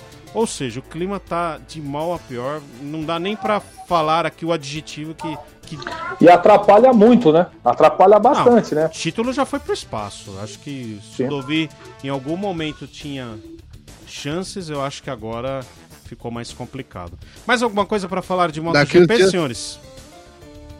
Daqui uns dias tá falando que estão entregando uma moto pior para ele. É, não duvide, viu? O negócio Aí tá fecha o pacote. Não, e tem aquele detalhe, né? Ele não, tinha, ele, ele não, ele não renovou para a próxima temporada, né? Então tem, tem aquela expectativa realmente para onde o do, do, do Vizioso vai, né? É, ainda não tem realmente essa definição. Bom, senhores, isso foi MotoGP. Vamos falar de Indy, porque afinal tivemos ah. campeão, tivemos um piloto escrevendo mais uma página. Se o Hamilton está escrevendo páginas maravilhosas é tá da, Fórmula, da Fórmula 1, do outro lado do globo terrestre temos o Scott Dixon também escrevendo nome, páginas importantes e registrando o seu nome ali na, na, na, na principal categoria de automobilismo de monoposto, né? Principal categoria do esporte a motor norte-americano.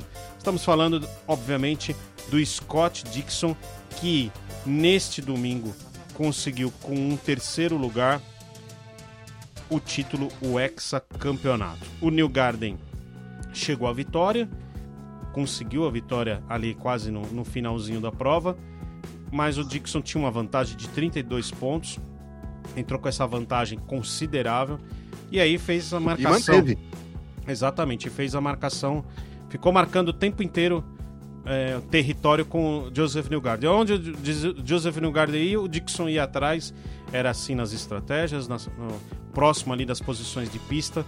Quando Exatamente. os dois pilotos no final da prova estiveram mais à frente, o Dixon ficou ali acompanhando de perto e mais uma vez, né, na base da estratégia, da inteligência, o Dixon foi lá e conquistou o resultado que precisava para se sagrar ex-campeão. Não é qualquer dia, não é, não. não é comum a gente ver um piloto ser ex-campeão na Indy, pelo menos nessa desde que eu acompanho a Fórmula Indy, é o primeiro piloto que chega a essa marca, né?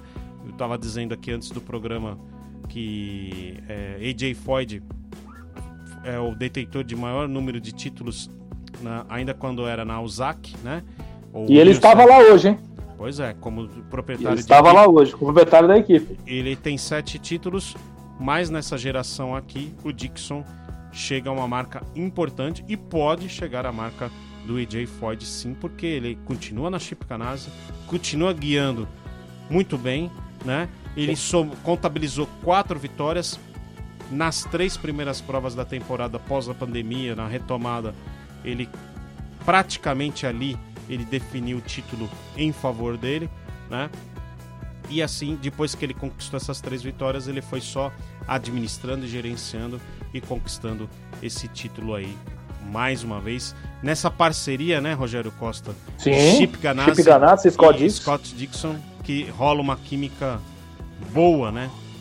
Gente, a gente é, PA, PA, Arthur, nós conhecemos a Indy já desde as épocas do Emerson Fittipaldi ali aí nos anos 90, que foi aquela disparidade quando surgiu, né? É, a, surgiu não, a Chip Ganassi sempre teve um carro muito bom, né? É, o bicampeonato do Zanardi, o campeonato do Montoya em seguir em sequência, né? Uhum. Depois o Dario Franchitti dominou também, Scott Dixon, enfim. É, nós temos que parabenizar quando a equipe é competente. E a Ganassi, ela sobra competência na, na, na Fórmula Indy, né? É raro você falar mal da Ganassi. Você vê as estratégias de corrida da Ganassi, é sempre são estratégias ousadas e vencedoras, e os pilotos seguem à risca aquilo ali. E nisso o Scott Dixon falou com muita propriedade no final da prova, na entrevista como campeão já, né? É, lá no pódio, que, que ele não, não teria todos esses títulos se não fosse a equipe. Né? Então, assim, ele é muito grato à equipe, é, é um trabalho realmente assim, que, um casamento muito bom, né? Vamos dizer assim, e que provavelmente o PA, o Epton ano que vem é, ele é um dos francos favoritos para o Epton para conquistar o título do ano que vem também, porque ele vai permanecer na Ganassi é, na próxima temporada. É, ele tem ele tem grandes chances, né? Ele tem grandes chances. Muitas chances. O carro é muito bom, a equipe é boa, trabalham redondinho, não tem as lambanças que tem na Penske, né? É, a Penske pode ter o melhor carro, mas não consegue ser campeão porque internamente o negócio não funciona, pit stop não funciona, sempre acontece alguma coisa, né? Impressionante. É, eu acho que a, eu acho que a, eu acho que essa temporada aí, até pelo afastamento do Roger Penske, que agora Sim. se tornou dono da categoria da Fórmula Indy, proprietário das 500 milhas de Indianápolis, acho que esse processo aí é, é um processo de transição. O Roger sempre cobrou muita eficiência, né? Muita eficiência, ele ali de perto. Eu acho que a Penske sofreu um pouquinho aí com a ausência do, do Roger ali, né? Naquela posição de comandante da equipe, né? É... Precisava ter uma pessoa no lugar para fazer isso, é, né? Para substituir ele. Ele preparou, né? Mas de repente, acho que também por causa da pandemia, talvez tenha dificultado um pouco essa, essa transição dentro da equipe, né? De qualquer forma, né, Rogério? A Penske chegou com o Joseph Newgarden, que é realmente o piloto que vai, vai receber toda a atenção e investimento da equipe para ser mais vezes campeão. Ele é bicampeão já da categoria, Sim. né? E e ele no finalzinho, né, dessa temporada, ele até quase alcançou. Ele incomodou, quase, exatamente. Ele fez o papel dele, né? Ele ganhou a última corrida. Pois é. Pois é. Ele fez o papel dele, ele foi para cima, ele conseguiu buscar com os problemas que houve com o carro da Ganassi, né? É, algumas corridas não muito boas, o carro não está bem acertado, essas coisas todas. É, e o Nugada tentou, fez de tudo para chegar. E na última prova que ele tinha, tinha o dever de ganhar a corrida, ele foi lá e ganhou a corrida. Ele fez a, ele fez a parte dele. Só que é aquele que você falou: quatro corridas, o Dixon ganhou três. Depois foi só administrar. É, ganhou mais uma em Gateway, né? Contabilizou aí quatro vitórias, né, ao longo da temporada. Isso. E, e, e, foi... e outro detalhe, né, Pedro? Tem uma corrida que era que eles eram tipo assim, essa pista não é para ganhar se ele chegou em segundo, ele pontuou ali terceiro, quarto, sempre ali junto ali pontuando. Então assim, o Scott Dixon fez a diferença mesmo para a temporada, não tenho dúvida. Sim, sim. Aliás, eu tô liberando Justamente. uma, eu tô liberando uma matéria especial sobre a, o, a carreira do Scott Dixon essa relação que ele tem com o engenheiro dele, o engenheiro-chefe, que era do Franchitti, quando o Franchitti estava na equipe, que é o Chris Simon. Sim. E ele, esse Chris Simon foi piloto, né? E hoje essa relação Dixon e Chris Simon tem dado muito certo, muito dos méritos da, da, do acerto de estratégia tem que ser creditado ao Chris Simon, que é o cara Sim. que que desenha, que pensa, que enxerga a corrida de fora, que coloca sempre o Dixon numa condição. E o Dixon, por outro lado, dentro do carro, acelera no momento certo, segura também no momento certo, né? Exato. Então é toda uma Ele... sinergia, um, um, sincronismo, uma química mesmo. estuda rola... bem, estuda bem a prova, né? Sabe como trabalhar dentro da prova. Exatamente. Arthur, a gente vai falar um pouquinho ainda da prova em São Petersburgo, né? Prova que foi é, realizada nesse domingo à tarde. Mas antes vamos conferir aqui como que foi a chegada, né, de São Petersburgo. O, a vitória do Joseph Newgarden, prova realizada em duas horas, um pouco mais aí de duas horas. O Pato Howard fez uma grande prova no finalzinho, foi lá, incomodou, passou o Dixon. Com a McLaren, né? Foi, exato, foi ousado, né? É, chegou em segundo lugar, Scott Dixon foi o terceiro, Sebastian Bourdais com a equipe, com o carro da Foyt, que não andava em circuito misto. Olha que mérito aí do Bourdais conseguir essa quarta colocação. E o homem tava lá, hein, pra ver isso, hein? Além de é. ver o sexto título do Scott Dixon, tava lá para ver o carro chegando em quarto lugar que foi a verdadeira vitória para a equipe do AJ Foyt, do lendário AJ Foyt. Olha, com certeza, porque o carro não andava. O próprio Tony falou, Tony Canan falou algumas vezes, ó, o carro em circuito misto e o Bordet já foi lá e conseguiu e tá já praticamente certo que vá, vá disputar vai pela AJ Foyt na, na temporada que vem. Ryan Ranteray. O AJ Foyt ainda é o, é o recordista na, na Indianápolis, é, né? N De vitórias? Eu preciso checar, Rogério, eu preciso checar. Ó, o Ryan Rentoray terminou em quinto lugar, o único piloto da Andretti que se salvou aí nesse domingo, porque o resto, nossa senhora, que tragédia. Que também é um, é um, bom, um, muito bom piloto, o, o então, Ryan Hunter Ray, né? Então, anda, anda bem esse cara. Eu não sei, a temporada deve ter sido muito boa, né? É, estão dizendo aí que talvez o Ray aposente, mas vamos aguardar é as mesmo? próximas semanas. Poxa, né? é muito bom piloto. Eu, eu tô cara. em dúvida se é ele ou se é realmente o Marco Andretti, ou se vão forçar né, a aposentadoria do Marco, mas vamos aguardar. Te, falar assim, é assim, o rumor que eu vi é um piloto da Andretti vai se aposentar. Então, a seguir cenas dos próximos capítulos. Simon Paginot terminou em sexto lugar, Marcos Ericsson terminou em sétimo, Charlie Kibble terminou em oitavo, Graham Rehal terminou em nono, e o Takuma Sato, que renovou né, com a equipe RRL, Sim. terminou em décimo lugar. Lembrando que o Sato venceu as 500 milhas de Indianápolis dessa temporada 2020. Ele, ganhou duas corridas vez. esse ano, né? Em sequência, né? Foi em Indianápolis e a outra. Uma outra corrida aí, não foi? Foi, foi. Em, acho que em Gateway. Ou em Gateway, não foi? foi é. então. Eu acho que o Sato tá certíssimo, a equipe certíssima em renovar com ele. E o mercado tá prometendo aí na Índia, hein, ô Paulo? Estão se dizendo aí a Pense com um quarto carro. É, né? Com o piloto Scott McLaughlin, né? Agora vamos ver, vamos ver. Falaram da McLaren de pôr mais um carro. É, a Andretti vai vir com quatro carros. Eu acho que a, é, McLaren, olha, a McLaren eu tenho parece... minhas dúvidas, porque o, o Zac Brown, nessa semana, falou sim, que, sim, que talvez não vá ter três carros e que fique só com dois carros.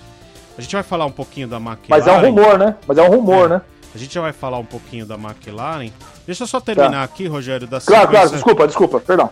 A gente, é só terminar aqui, ó. O Dixon, só porque tá na tela aqui pro nosso ouvinte tá. também acompanhar, ó. O Dixon terminou em primeiro lugar com 537 pontos. O Joseph Newgarden terminou em segundo com 521, né?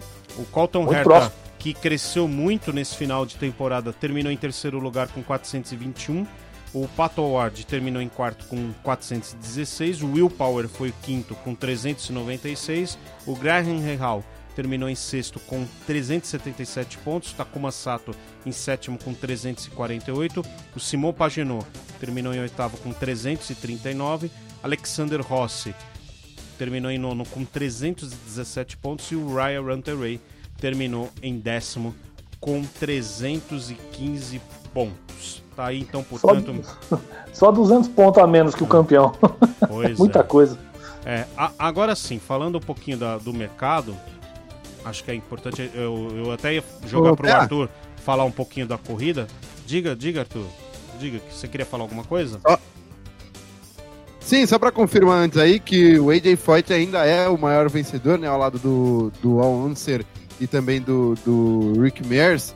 Das 500 milhas. Ah, das 500 milhas. Inclusive, em um desses anos, ele conseguiu, digamos assim, a dupla coroa, né? Quando venceu em 67 as 500 milhas e as 24 horas de Le Mans, que naquele ano era esperado que fosse dominada aí pelo Ken Miles, mas ele acabou se acidentando aí durante testes, né? Uhum. Conseguiu disputar a corrida. É. Esse é uma lenda mesmo. O J.J. Poyet é uma lenda do automobilismo mundial, não só americano. Deixa eu só fazer uma retificação. agora a gente tava falando do Takuma, né? Na verdade, o Takuma Sato só teve uma vitória mesmo nas 500 milhas. Uma vitória Indiana- só? É, foi as 500 milhas de Indianápolis. É que em Gateway, ele disputou. Eu tava lembrando disso, eu fui pesquisar. É, o, o Takuma Sato quase venceu em Gateway, mas aí o Dixon deu o troco, né? Porque o Dixon terminou em Entendi. segundo Foi. as 500 milhas, mas aí na prova seguinte em Gateway, o, o Dixon venceu e o Takuma Sato acabou terminando em segundo lugar. Foi um momento ali do Takuma Sato, grande momento dele na temporada, né? As 500 milhas legal. Indianápolis e depois a corrida em Gateway, onde ele acabou terminando em segundo. Também foram os dois Uhum. únicos resultados de pódio do Takuma Sato ao longo da, da temporada. É, falando um pouco da corrida, Arthur, é, uma prova que começou com a equipe Andretti dominando, Alexander Rossi, que Andretti foi começou muito mal a temporada, mas de, de umas provas para cá é, recuperou.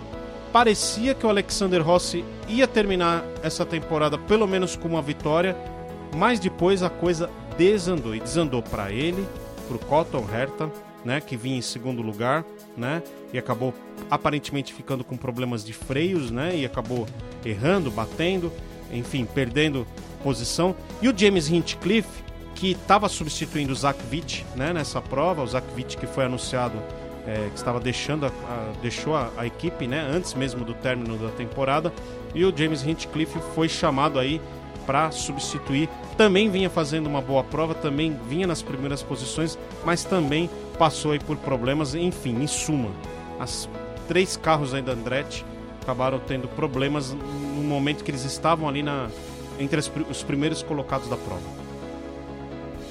É, Pé, em relação a Andretti, acho que você usou a palavra perfeita, viu? O único que, se, que, que sobreviveu hoje foi o Hunter Ray, ainda meio que aos trancos e barrancos ali, que a gente ficava na expectativa que a qualquer momento ele podia alguma coisa com ele abandonar ou cair muita, é, cair, perder muitas posições aí e cair do grid, mas, mas não, mas conseguiu ali se manter na quinta colocação até o final, né?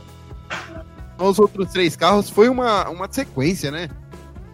Foi uma sequência aí de meio que em poucas voltas ali de, de problema atrás de problema. E tudo no final da prova, né? E exatamente. É, o, o Rossi abandonou com 69 voltas. Tretti abandonou com, com 74, né? Foi 5 depois. E os dois que sobreviveram aí, né? Foi o, Hit, o Hinchcliffe, mas também chegou só na 14 posição, então não dá nem pra contar que sobreviveu tanto assim. E aí o, o, o Hunter Ray na quinta posição. Pois Em é. relação ao demais da corrida, né? A, a Penske dominou bem a corrida de hoje, né? Apesar de, de como, como disse bem o Rogério, apesar da, da equipe durante todas as corridas, Temporada. a corrida de hoje. É, exatamente. A, na corrida de hoje foi muito bem, conseguiu dominar bem ali. O New Garden manteve um ritmo muito bom, né? Não é à toa aí que conseguiu essa vitória aí com, com mais de 4 segundos à frente do, do Pato Ward.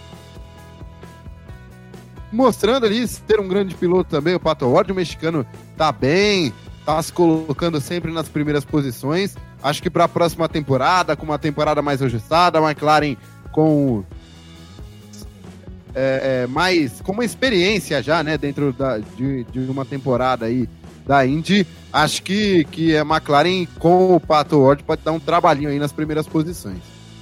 É, isso Ah, eu- Não tem nem o que falar, né? É, tá igual o Hamilton, ele não tem nem o que falar, é o Dixon. Campeão de novo é o Dixon, né? É isso aí. É, eu acho que o, a, a- a- o Pato Ward vem surpreendendo, né? A McLaren teve a- o anúncio da saída do Oliver Ascot. Eu queria até chegar nesse assunto de mercado, né? Porque tem muita Uhum. coisa aí que, que pode envolver, inclusive, pilotos brasileiros, né? O, o- o Hélio Castro Neves, todo mundo sabe, ele quer voltar para a categoria. Ele tem uma proposta de seguir lá na, na, na INSA, né? Da Cura. Ele já disse isso, mas ele tá aí pleiteando um lugar na, na um lugar na, na Indy, né? Se imaginou quando ele foi para substituir o Oliver Askew nas duas corridas de Indianápolis que poderia ele eh, ocupar aí um terceiro carro da McLaren, né?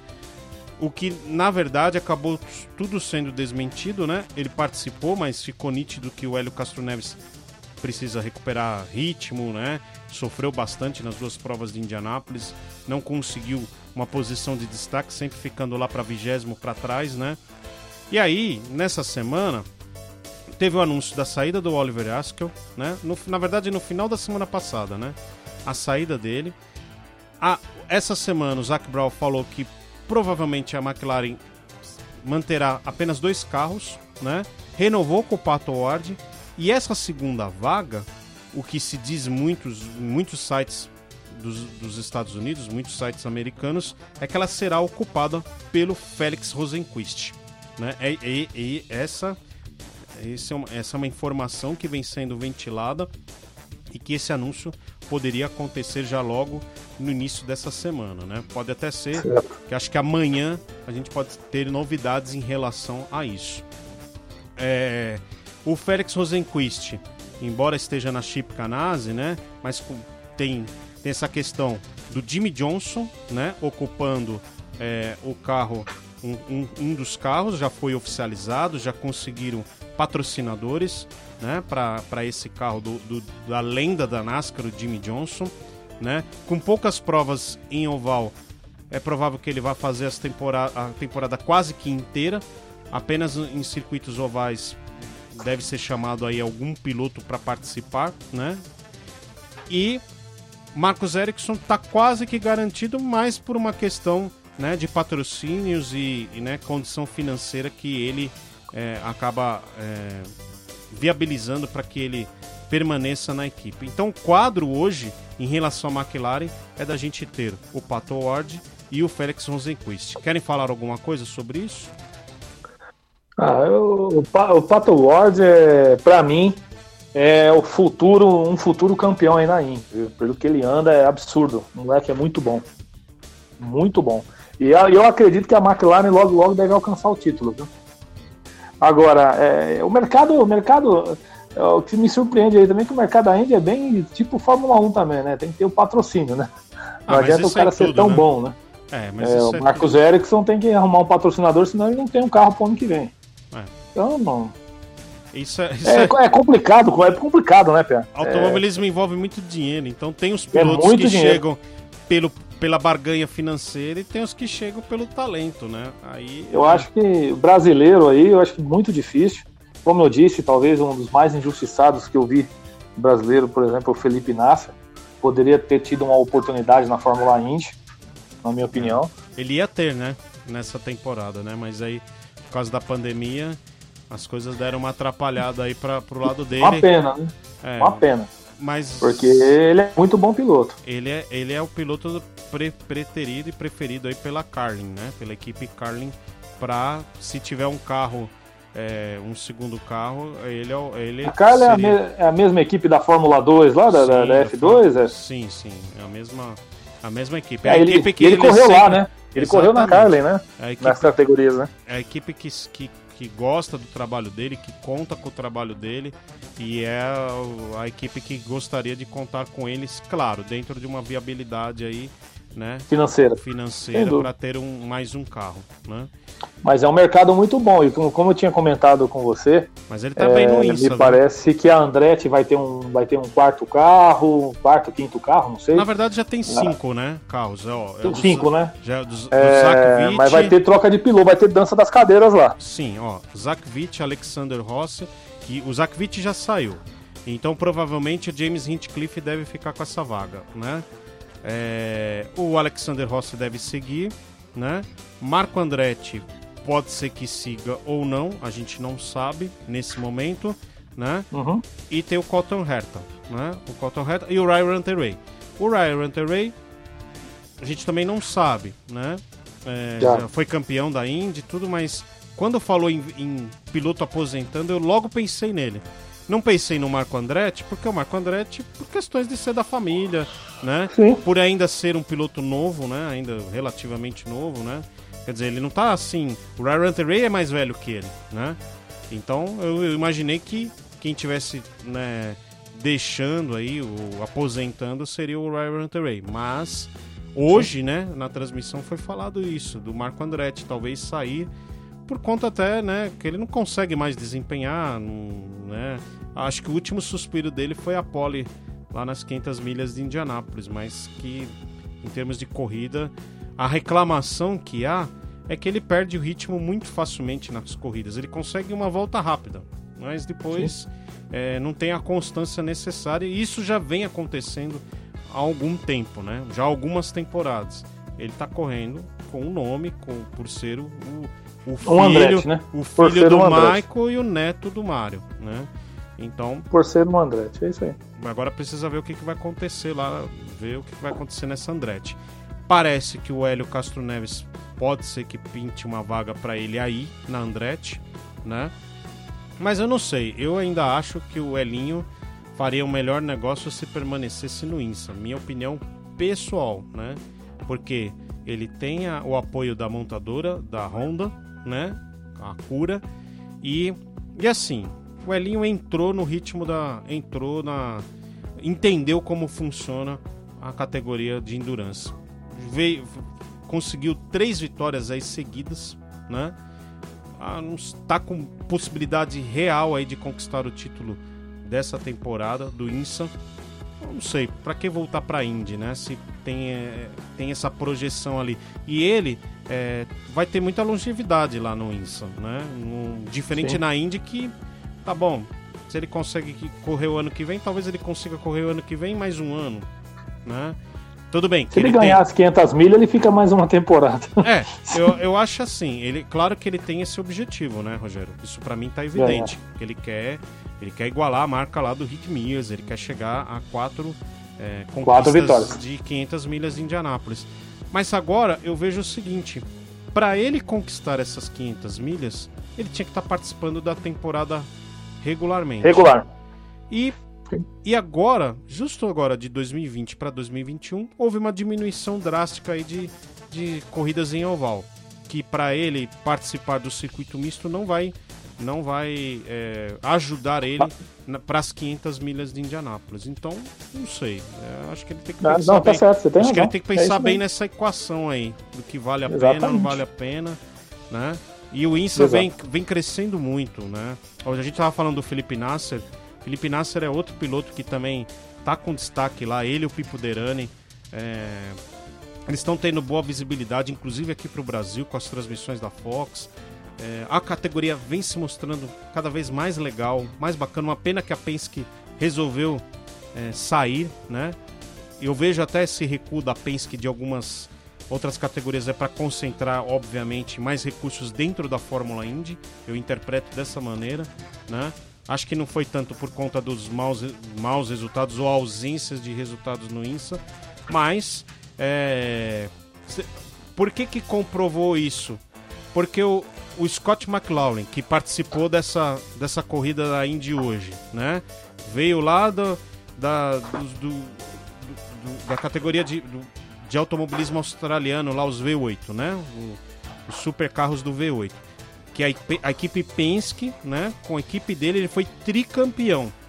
Na, na no que foi anunciado é, que ele participaria da, da, temporada do ano que vem da, na Indy como um quarto carro da Penske, a Penske já imediatamente anunciou a saída da, da, da, categoria de campeonato de turismo australiano. Então, ou seja, o que, que eu interpreto dessas movimentações da Penske? É concentrar na Fórmula Indy, vai manter a operação na NASCAR, mas não nada mais, nada além disso. Né? Acho que é dessa forma que eu interpreto essa movimentação aí da, da equipe Penske. Vamos ver como vai ser o Scott McLaughlin, que ele vai ter que aprender muito Fórmula Indy, que é muito diferente, né?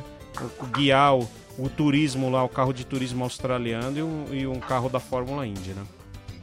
Sim. É, é, eu acho que eu acho que você acertou na música. É, é isso aí eu acho que não, não tem muito o que falar. É, é, eu acho que o Hélio Neves também tem que entender que o tempo também já passou, né? Não que ele seja um mau piloto, muito pelo contrário. É um dos grandes da história da, da Indy. Mas é aquele negócio, né? Hoje tem uma meninada lá muito boa. Pois é. Né? Tem uma meninada muito boa. Esse pato, o pato aí do, do, da McLaren, é, nossa senhora, eu, eu, vejo ele como um futuro campeão na Fórmula 1. Eu também vejo, eu também vejo. Mostrou mais uma vez isso na corrida de hoje. Ele é arrojado, foi para cima. É... Eu acho que tem uma safra muito boa aí, Pé, que demonstra com carros é, médios que incomodou muito os grandes.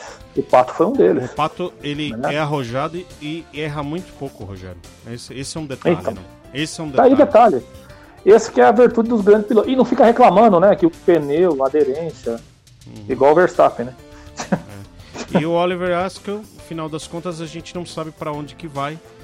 Ele que decepção, né? Porque os dois estavam bem no início da temporada, né? Pois é, mas aquele primeiro acidente que ele teve em Indianápolis, não nas quintas milhas, que ele bateu de novo nas quintas milhas. Mas tá. ele teve uma contusão e toda a questão que pegou pro, pro Oliver Askew, além dele ter perdido o ritmo de uma maneira ah, inexplicável, entendi. ele omitiu uma questão, um problema que ele estava sentindo, né? E isso foi uma, uma, uma atitude né, é, colocada ali como grave por parte dele, porque além dele colocar a vida dele em risco, ele colocou também a dos outros pilotos em risco, a omissão, Sim. né? E ele ficou de fora de Indianápolis já por causa dessa questão. O Elinho foi lá, substituiu, né, nas duas corridas e ele voltou só para fechar a temporada, mas ficou por enquanto a pé. A gente não sabe para onde vai agora o Oliver Askew, que é um talento que que foi campeão da Indy Lights no ano passado. E ele estava muito bem, Paulo. Eu lembro na corrida da, Aua, é, né? que nós transmitimos, né? Que nós, foi uma das polimotor que eu participei. Foi em é, e ele andou muito bem. Sim. E ele e o Pato ali, inclusive, ele chegou a andar na frente do Pato. Sim, sim. É. Vamos ver o que vai acontecer. Mas acho que essa questão aí da conduta dele pegou um pouquinho. Aliás, foi um final de semana, não foi de bons exemplos, né? Nessas últimas semanas não, foi de, não foram de bons exemplos de conduta, né? Vide voltando agora à Fórmula 1, né? A, a omissão também aí do Lance Stroll, né? Pelo problema que ele teve de Covid, que em nenhum momento foi, foi falado e foi só falado agora, né? Quinta-feira antes do GP, né? De Portugal. Isso é um absurdo, né? Isso, isso, isso é um absurdo.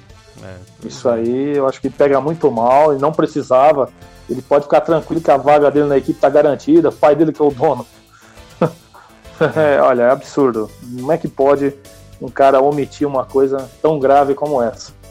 Pois é, pois é. Bom, acho que é isso, né? De Fórmula Indy. Deixa eu ver se eu tenho notícias aqui da NASCAR, minha gente. Olha, eu vou falar rapidinho aqui da NASCAR porque a prova, por enquanto, foi interrompida na volta 52 por causa de chuva. Uhum. Lembrando que no caso da NASCAR, né? O...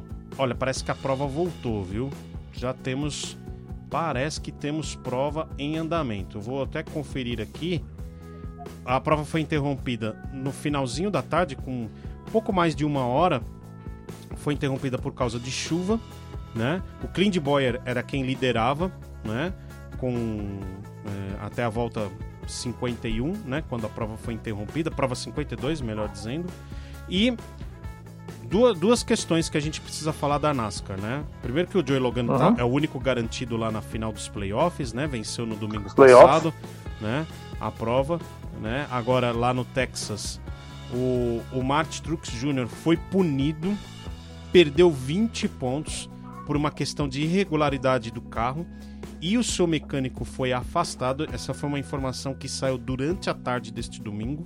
Então Nossa. complicou bastante a vida do Martin Truex Jr., que agora fica dependente de uma vitória, né? Mesmo que ele venha a vencer, vai ter todo um rigor na, na verificação do carro dele. O seu principal engenheiro mecânico foi afastado, foi proibido de, de atuar durante essa prova do domingo né? Parece que foi utilizada uma peça fora do regulamento. Tomate Strux Jr.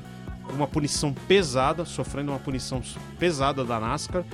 E o Kevin Harvick bateu enquanto a prova esteve em bandeira é, verde, valendo lá na, na, na, antes dessas, dessas 52 voltas. Kevin Harvick, que é um piloto que está ali, tem o maior número de vitórias, né? Mas ainda não está garantido, né? Ele tem uma pontuação boa, mas ele ficando de fora, ficando lá atrás, mesmo que ele agora volte na, nessa retomada de prova, complicou também um pouquinho aí para o Kevin Harvick. Vamos aguardar. Domingo que vem a gente volta ao assunto da NASCAR. Vai ter Martinsville no domingo que vem. Então a gente vai falar bastante dessa prova no Texas, que pode ser que esteja voltando agora, né? E também a prova em Martinsville. E parece que vamos ter. O, o Harvick foi ganhou nove corridas, né?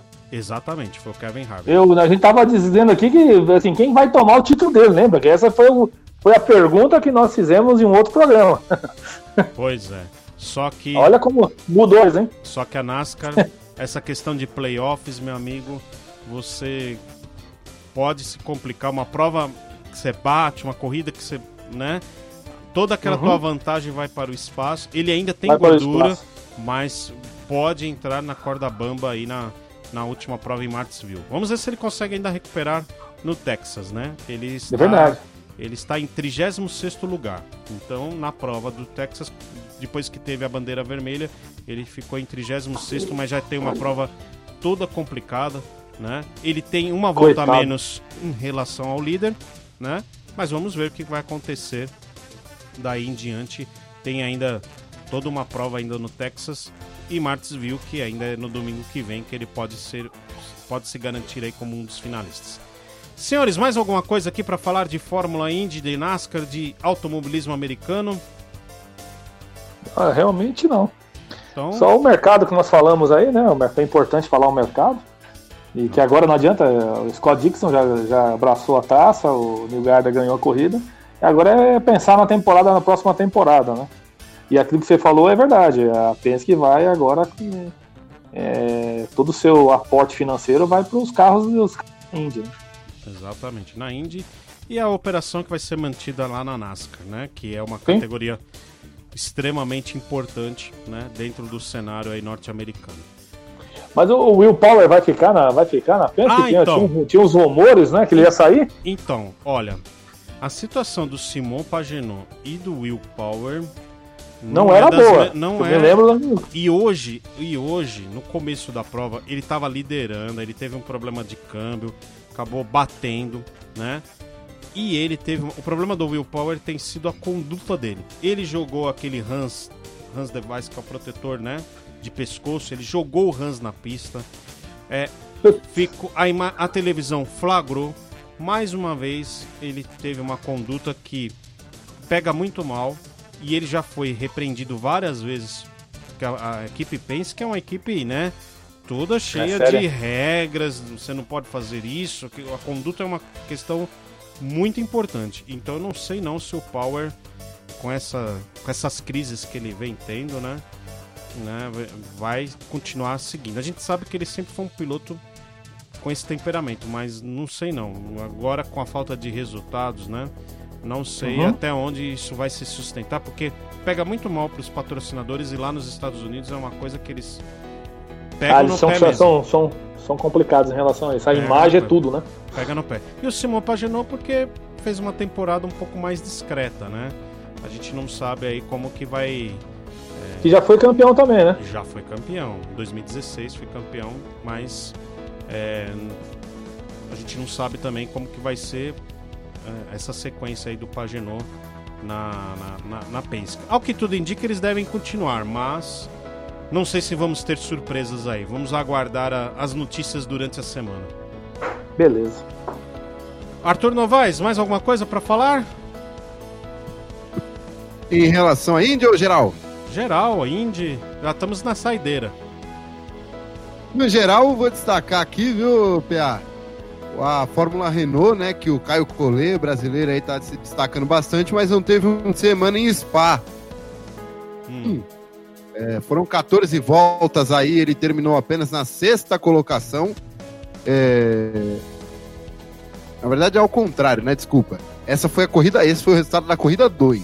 Na corrida 1 aí, que foram apenas quatro voltas, e chegou na sétima posição. E aí no campeonato agora, depois dessas duas corridas em Spa, ele vem na segunda colocação do piloto Victor Martins, né? Então o, o, o Caio Collet aí, ainda na briga pelo título, ainda na briga pelo, pelo campeonato na Fórmula Renault Europeia. O, o, o Victor Martins tem 247 pontos e agora o Collet tem 224, né? Então a diferença de 23 pontos aí ainda dá para o brasileiro conquistar o título. É, vamos ver, né? Quem sabe, né? É um piloto aí que tá, da, faz parte da academia da Renault, né? Vamos, vamos torcer aí para que o, o, o Caio Collet e o outro brasileiro também, o Vitor Martins, consiga ir bem aí, na, consiga fechar bem essa temporada, quem sabe conquistando títulos. Antes de eu passar aqui para o Rogério, eu já tô com a, os próximos eventos aí na tela. Ó. Próximo final de semana vamos ter Fórmula 1 em Imola, GP da Emília România, né? Dia 1 de novembro, às 10h10 da manhã. Teremos a prova da NASCAR em Martinsville às 3 da tarde. E fechando domingo de automobilismo, em Laguna Seca teremos a etapa do INSA. INSA com Hélio Castro Neves junto com Rick Taylor na Penske brigando pelo título e também a dupla brasileira, né? Da, o Felipe Nasser e o Pipo Derani também na, na briga aí pelo título. Vamos ver, vamos acompanhar com atenção essa prova do INSA no próximo domingo. E é claro, aqui no Polimotor a gente volta a falar bastante aí dessas provas do final de semana. Rogério Costa, seu destaque final. Bom, meu destaque final, Paula. Agora sim, vamos falar da. Da, da, da 92 vitórias de um piloto na Fórmula 1. Lewis Hamilton quebra tabus, quebra limites, né?